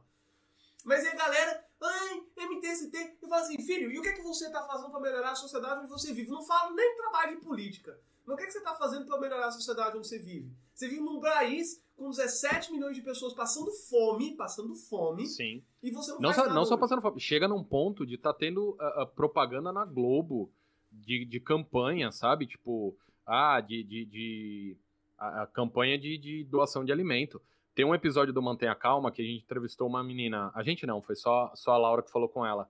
É, que é a, a, a Mari. A, a gente falou sobre BBB e ali sobre política. E ela é uma pessoa que é uma das que eu conheço que se organiza e mobiliza grupo. Essa campanha que a Globo tá, tá divulgando, Tem Gente com Fome, foi o grupo dela que, que organizou, sabe? E assim, ela não é filiada a nenhum partido, não tem nenhum partido envolvido, então a gente pode fazer, e isso é um trabalho de base. A hora que você vem com alguém que tá, a, a, que traz um, um, um, grupo desse, ó, tem esse grupo e esse grupo aqui, a gente tá arrecadando comida. Pronto, já é alguma coisa, sabe? Tipo, é, é, por mais que, uh, sei lá, é, é, isso que eu falo, a gente precisa de grupos de pessoas que se juntem, pessoas que façam coisas para a base, em vez de só ficar no Twitter falando, meu Deus, vou aqui vomitar, o Bolsonaro tá falando, sabe? Tipo, já foi essa, essa fase já foi. É, até porque todo mundo já sabe que ele só fala merda, sabe? Até os, até os caras dele já sabem que ele só fala merda. Tanto que eles, eles nem discutem mais quando você fala que ele tá falando sim, merda. Esse sim. é o ponto. Não, cara, é, é, é, é, esse negócio. Você falou que tá tendo a CPI do, da, da Covid. Ah, legal, interessante. Eu não tô assistindo a CPI da Covid e, e a, a Laura veio perguntar: ah, não vamos assistir, não vamos ver? Eu falei, cara, pra quê? Sendo muito sincero, o que, que vai mudar no Brasil essa CPI? Não, é, esse é o ponto, né? Onde vai levar isso? Sabe assim, ah, beleza, fulano vai ser preso. Tá, beleza, mas isso não vai mudar de verdade. Isso não vai fazer a, a tiazinha do Grajaú que passa fome entender uhum. que ela precisa apoiar um movimento que vai ajudar ela e não cair no conto de que, ah, uh, precisa, uh, ah, para fazer emprego, você tem que ser seu próprio patrão e essa porra toda. Então, é, é, a, toda essa conversa cai no mesmo ponto. Precisa se trabalhar base, precisa sair do Twitter e ir pra rua a, a, Ana falou uma coisa no chat que é muito real. Quem tá fazendo bons trabalhos de base é a galera neopentecostal, porque o resto Exato. não tá saindo pra distribuir o sopão. Aí depois acha ruim de falar, nossa, porque a galera da igreja tá em todo lugar. Uai, tá em todo lugar porque você não está. Exatamente, exatamente. Uh, o, o, o, quando, quando a gente vê isso, ah, é, uh, igreja é o que mais se organiza hoje. E, e, e você vê o, o próprio Bolsonaro, o Itzel, o, o que era prefeito, que eu esqueci, o Crivella no Rio de Janeiro, foi tudo eleito por causa de igreja. e aí você vai reclamar que a igreja está fazendo coisa? Você não tá, você não está se organizando. O que, que adianta reclamar da igreja se você não se organiza? Se você. Uh, uh, por, e, e, aquela coisa, não adianta fazer. Ai, não, café com bolo aqui para virar voto. Não, não é isso. Não é nos 45 do segundo tempo que resolve. Isso eu aprendi a duras penas em, no 2018. Não é ali que resolve. Isso é literalmente é trabalho de base. É falar, ó. Cara, eu, eu lembro disso, que eu tenho um grupo de amigos que a gente estudou junto no ensino médio, que são pessoas muito próximas a mim, né? É, é, muito próximas mesmo. A gente já, já. Eles me abrigaram na época que eu precisei de casa e tal. E era uma galera muito bolsominho, né? Na época da eleição. E é uma galera que hoje, hoje, eles, sim, odeiam o Bolsonaro e têm uma noção política muito melhor. Mas é uma galera que, por exemplo, de conversa em conversa, eles foram mudando a ideia deles, eles foram percebendo. Eu vejo até engraçado, tem um cara do grupo do que é o Marx, ele sempre falava assim, nossa, eu era super direito, não sei o quê, hoje eu entendo a esquerda. Por quê? Porque hoje ele, ele na cabeça dele, nunca tinha tido a oportunidade de ter um, um, um governo de direita de verdade. E aí hoje ele veio todas as merdas que tá rolando em todos os governos de direita. É, uma direita conservadora. É, porque o negócio do Brasil é isso, é ser conservador. O negócio sim, do Brasil sim. é conservadorismo nos costumes, não é nem na política, é nos costumes. E aí a galera não sabe diferenciar, porque o público e o privado no Brasil, eles dormem juntos na mesma cama, né? E aí, e aí eu vejo, tipo, a mudança nesse grupo. Mas é uma mudança muito pequena, porque a galera ainda assim tem muita coisa que eles não conseguiram absorver. Mas que é normal, porque é, é aquilo que eu sempre falo. Não tem como, por exemplo, eu também julgar o seu João de 70 anos aqui do interior de Goiás de defender a ditadura militar. O que que rolou com ele na ditadura militar para que ele ache ruim a ditadura militar? Pelo contrário, se brincar, ele no milagre econômico ganhou um dinheirinho ali, tinha os militares todo dia protegendo a cidade dele. O que, é que o seu João vai falar para mim assim, Rubem, não, eu odeio a ditadura militar porque eu não tinha liberdade para votar. Ele nem vota se brincar. É, e assim, é, é, é, complicado a gente falar, principalmente aqui no espectro goiano, porque uh, a ditadura. foi 95% do Bolsonaro, né? Porque... aqui do lado. Exato, porque, uh, por exemplo, a ditadura militar, ela não atinge todo o território nacional, cara. Assim, ela atinge todo o território nacional, mas eu tô falando que ela não atinge vigorosamente. É, exa exatamente. Ela não atinge vigorosamente todo o território. Então a gente vai ter lugares ali que ela vai ter uma repressão um pouco maior e outros lugares uma repressão um pouco menor. O caso aqui de Goiás que a gente não teve uma grande repressão. Tivemos, tivemos casos aqui, tivemos é, eventos a aqui. A Universidade de História aqui de Goiás tem uma história com a ditadura, né? Exato, exato. Mas assim, não atingiu a grande massa. Então eles têm uma noção muito diferente. A galera que morava no campo, a gente tem durante o período da ditadura militar, a gente tem uma migração do campo para o meio urbano. A galera que ainda permaneceu no campo, pouco se viu da ditadura militar. No meu caso mesmo, a minha família, ela morava no campo. Né? Então eles não tiveram grande contato com a ditadura militar. E o que é um caso muito engraçado, porque, por exemplo, se a gente for pegar movimentos grandes que aconteceram, movimentos revolucionários aí, é, que aconteceram mundialmente, por exemplo, a Revolução Chinesa, é, a Revolução é, Russa, a Revolução Cubana, eles são movimentos que aí é muito importante a gente falar que atingem o meio rural né? É, eles vão atingir o meio rural, eles vão ter uma conversa. A guerrilha do Araguaia, ela tenta trazer isso pra gente, que é tentar comunicar, né? É, entre o meio rural e a guerrilha urbana, né? E a gente não tem esse meio rural sendo atendido, por isso que em Goiás, por exemplo, a gente tem uma, uma grande base de apoio do Bolsonaro. Sim, não, sem dúvida. E, e, e aí isso, uh, eu já tô chato falando, mas isso é trabalho de base. Exato. É. Isso é trabalho de base. Não tem, não você falar, chegar. Né? Esse é o ponto, não tem o que falar. É, é isso que, não é, é isso que hoje. Roda mais me, me, me revolta uh, com, com política é isso, que o trabalho de base foi jogado fora. Ah, putz, uh, ah, 95% de votos do, no Bolsonaro em Anápolis. Beleza. Mas e aí, alguém faz alguma coisa para chegar lá e conversar? Ou é só uh, o pessoal que, que deixou viver? É, você falou que você tem um grupo de amigos que agora é, não apoia mais o Bolsonaro. O Monark é um que não apoia mais o Bolsonaro. Na ah, entrevista sim. com a Joyce, ele falou que se for Lula e Bolsonaro, ele vota de novo no Bolsonaro.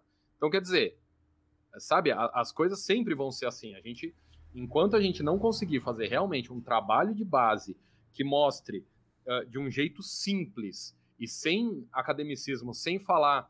Uh, ah, você é burro, você tem que ler Engels, você tem que ler Fulano, você tem que ir ler um filósofo francês de 1500. Tipo, não é isso que vai trazer um, um, um Brasil de esquerda, um, ou um Brasil de esquerda não, porque eu acho que hoje a gente não está nem mais num ponto que tem que, que a gente precisa de um governo de esquerda.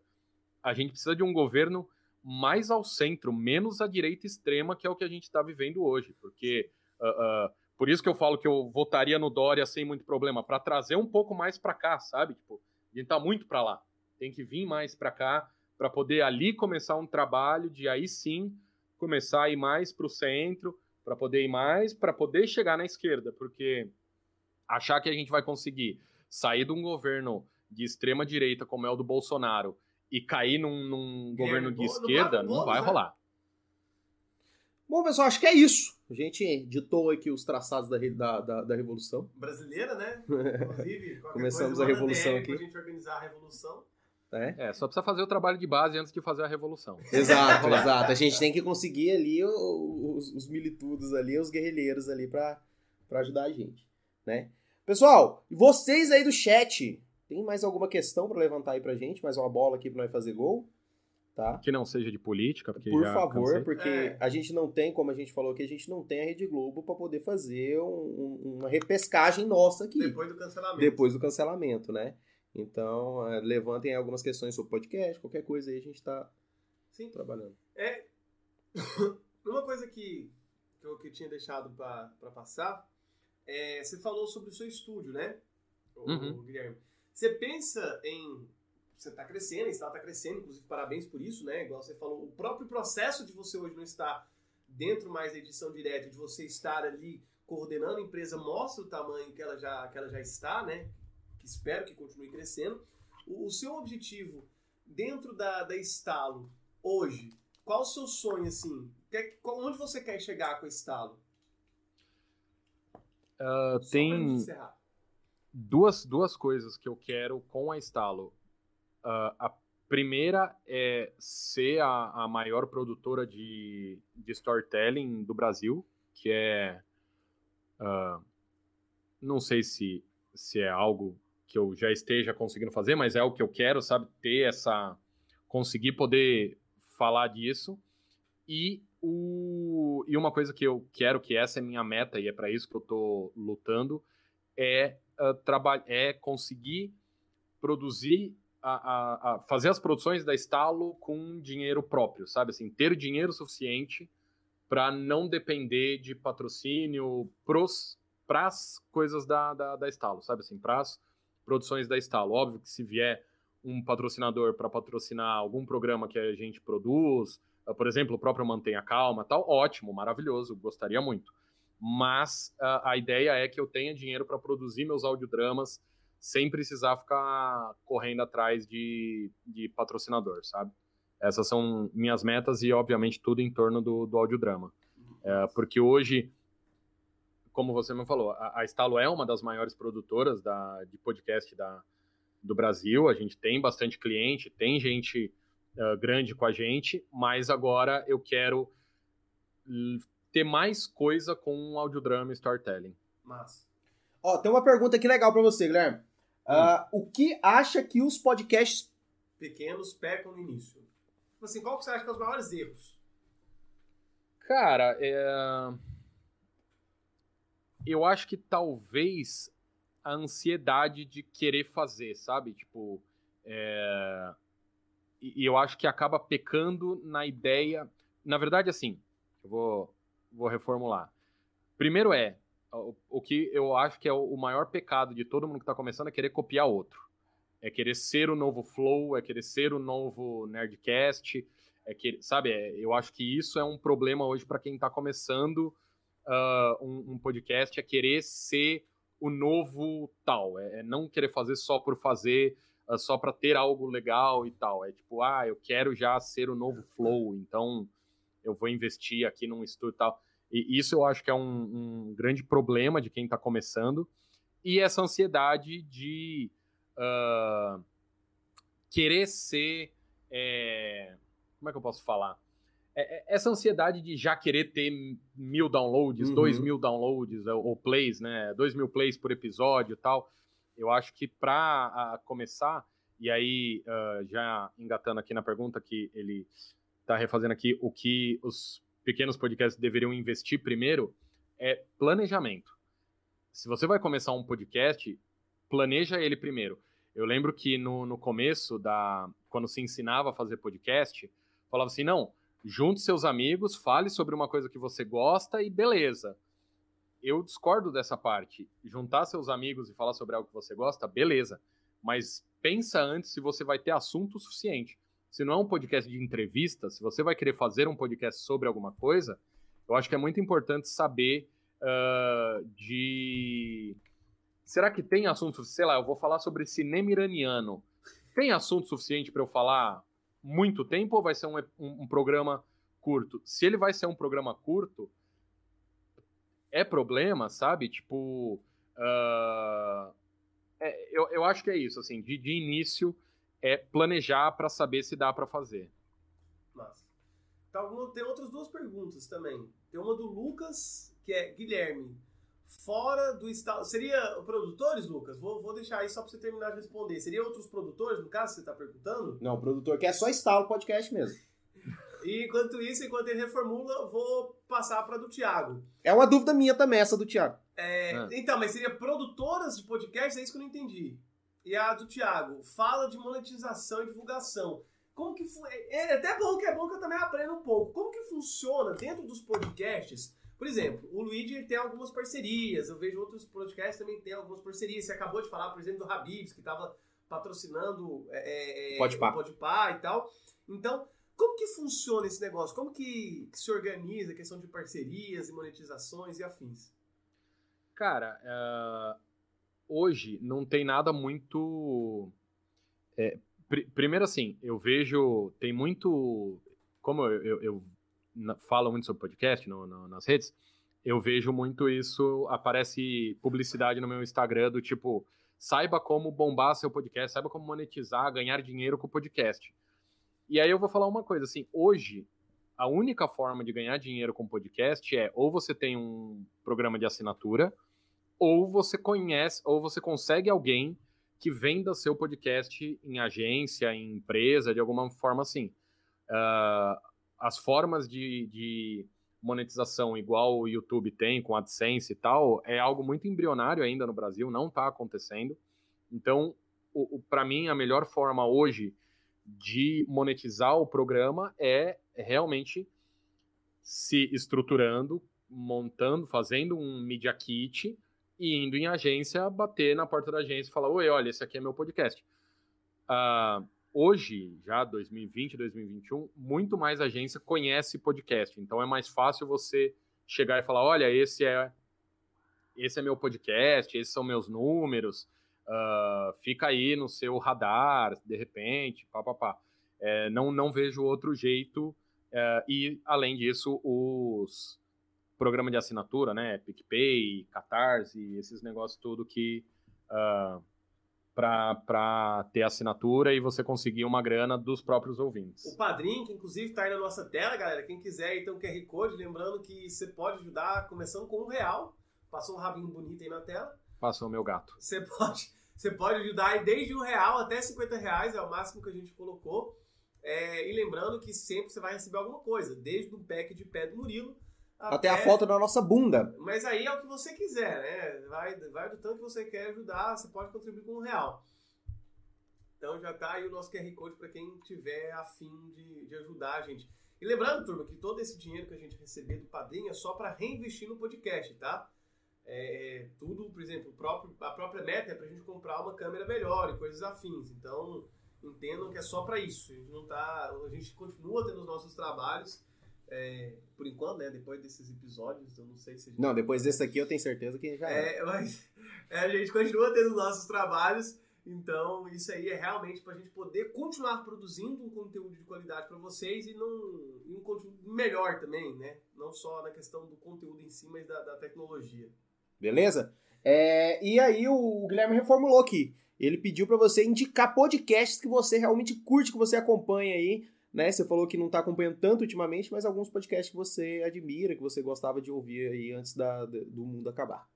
Ó, oh, podcasts que eu, apesar de não ter, não estar ouvindo tanto, era um podcast que, que eu gostava. É, um que é muito aleatório, mas é o Que História é Essa Pochá, que é o programa de TV como podcast, mas aí é, é, é mais pela, pelas histórias do que, ah, se é um podcast ou não, mas indico ele, o Que História é essa Porchat, eu gosto bastante. É, tem alguns que ele, que, por exemplo, o Contador de Histórias, ele é um podcast que ele é da Estalo, mas a gente, é mais a, a nossa ideia de parceria do que, eu acredito que meu gato esteja com fome, porque ele está aqui se esfregando no microfone, é, talvez querendo comida. Dá oi, fala oi. Que gracinha! Oi. Qual é, é o nome dele? Teodoro. Teodoro. Teodoro, você já vai comer, Teodoro, você já vai comer, a gente já vai, vai é. liberar sua comida aí. É... Bom, é, tem, tem esse, uh, o Contador de História, que é, que é muito bom, que eu gosto muito. O Que História é Essa Porchat é um que eu gosto bastante de ouvir.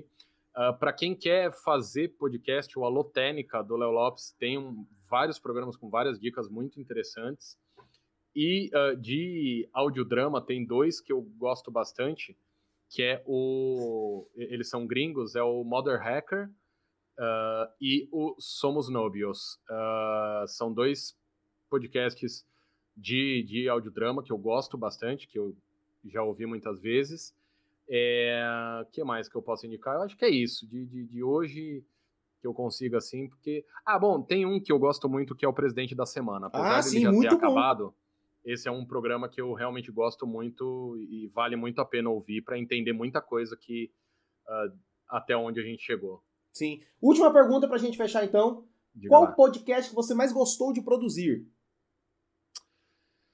É, eu acho hoje que eu posso falar que o que eu mais gostei de produzir foi o Recolhidos. É o, o, o audiodrama que, tá, que eu mais gostei de fazer pelo pelo formato dele, que ele é um audiodrama, mas ele tem algumas cenas de quase dois, três minutos que não tem fala nenhuma, é só sonorização, então você só ouve coisa acontecendo.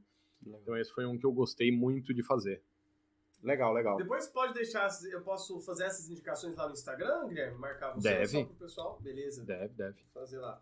Bom, pessoal, então é isso, né? Acho que a gente Por pode mim, sim, foi um puta papo. Nossa, é... muito legal. Cara, fora, desculpa aí aquele comecinho lá que você ficou aí falando sozinho durante quase uns 10 minutos. que, eu não tava, que eu não tava te escutando. Mas fora isso, cara, mano, é assim, um prazerzaço, uma honra, né, ter você aqui como nosso convidado. É, é, foi incrível bater esse papo com você. Espero que a gente possa bater outros papos aí no futuro, né, obviamente. E com uma qualidade melhor, né? De preferência. E que, cara, é só isso, mano. Parabéns pelo. Acho que alguém tá puto, né, que não comeu. É, muito obrigado por, pelo seu tempo, né? Foi quase, que horas são? São 9h45, né? a gente tá junto desde as 8, das 6h45. Então, cara, valeu demais. Obrigado mesmo pela disponibilidade. Galera, dá uma exclamação. Aqui é uma hora pra frente, você tem que lembrar disso também. É, verdade. Sim, sim. Dá uma exclamação convidado aí no, no chat pra mim, fazendo um favor, alguém do chat, dá uma exclamação convidado. É, cara, prazerzaço ter você aqui. Com, novamente, espero poder estar junto com vocês e com a Estalo mesmo, né? Para que vocês possam produzir o nosso podcast. Vamos torcer para que isso aconteça. E no mais é isso, cara. Novamente, muito obrigado por ter aceitado o nosso convite. Eu que agradeço o convite, foi muito bom o papo. Fazia. Uh, foi, foi bom falar as coisas de política aqui, apesar de eu ter prometido que não ia mais falar. Foi bom falar, fazia tempo que eu. Não se expressava? Eu, é, é, que eu não, não botava para fora. E sempre um prazer falar de podcast, sempre um prazer falar da Estalo, falar de audiodrama. E fica aqui o convite para quem estiver ouvindo de conhecer a Estalo. É só entrar em estalo.rec.br, uh, ah, que lá tem tudo, tem um, todos os nossos programas, tudo que a gente já fez e faz, e, e os podcasts que estão vindo por aí. É, vou indicar de novo Mantenha Calma, ouçam Mantenha Calma, que é um Muito bom, muito bom mesmo. Muito obrigado. É, e ouçam os audiodramas da Estalo também, porque são os que mais dá trabalho, que mais a gente gosta de fazer. E se tudo der certo aí, semana que vem tem o, o eu lanço a comunidade lá no Hotmart para falar mais de podcast, colocar mais coisa e avaliar o podcast das pessoas Murilo também. Falou que vai assinar. Vou mesmo, mas eu vou mesmo. Murilo falou que vai assinar, porque ele que está cuidando dessa parte de produção. Não, é, é, vou, a minha ideia é ter é fazer bastante coisa lá de, de fazer quase um curso de, de podcast, sabe? Assim, não uh, ser como um curso de podcast, mas ensinar bastante coisa, falar sobre a podosfera, falar sobre é, foley e, e, roteiro e tal. Então, tô, já comecei a produzir algumas coisas para postar, vai ficar bem legal. E é isso, eu agradeço o convite. Quando quiser chamar de novo, é só chamar, a gente está à disposição.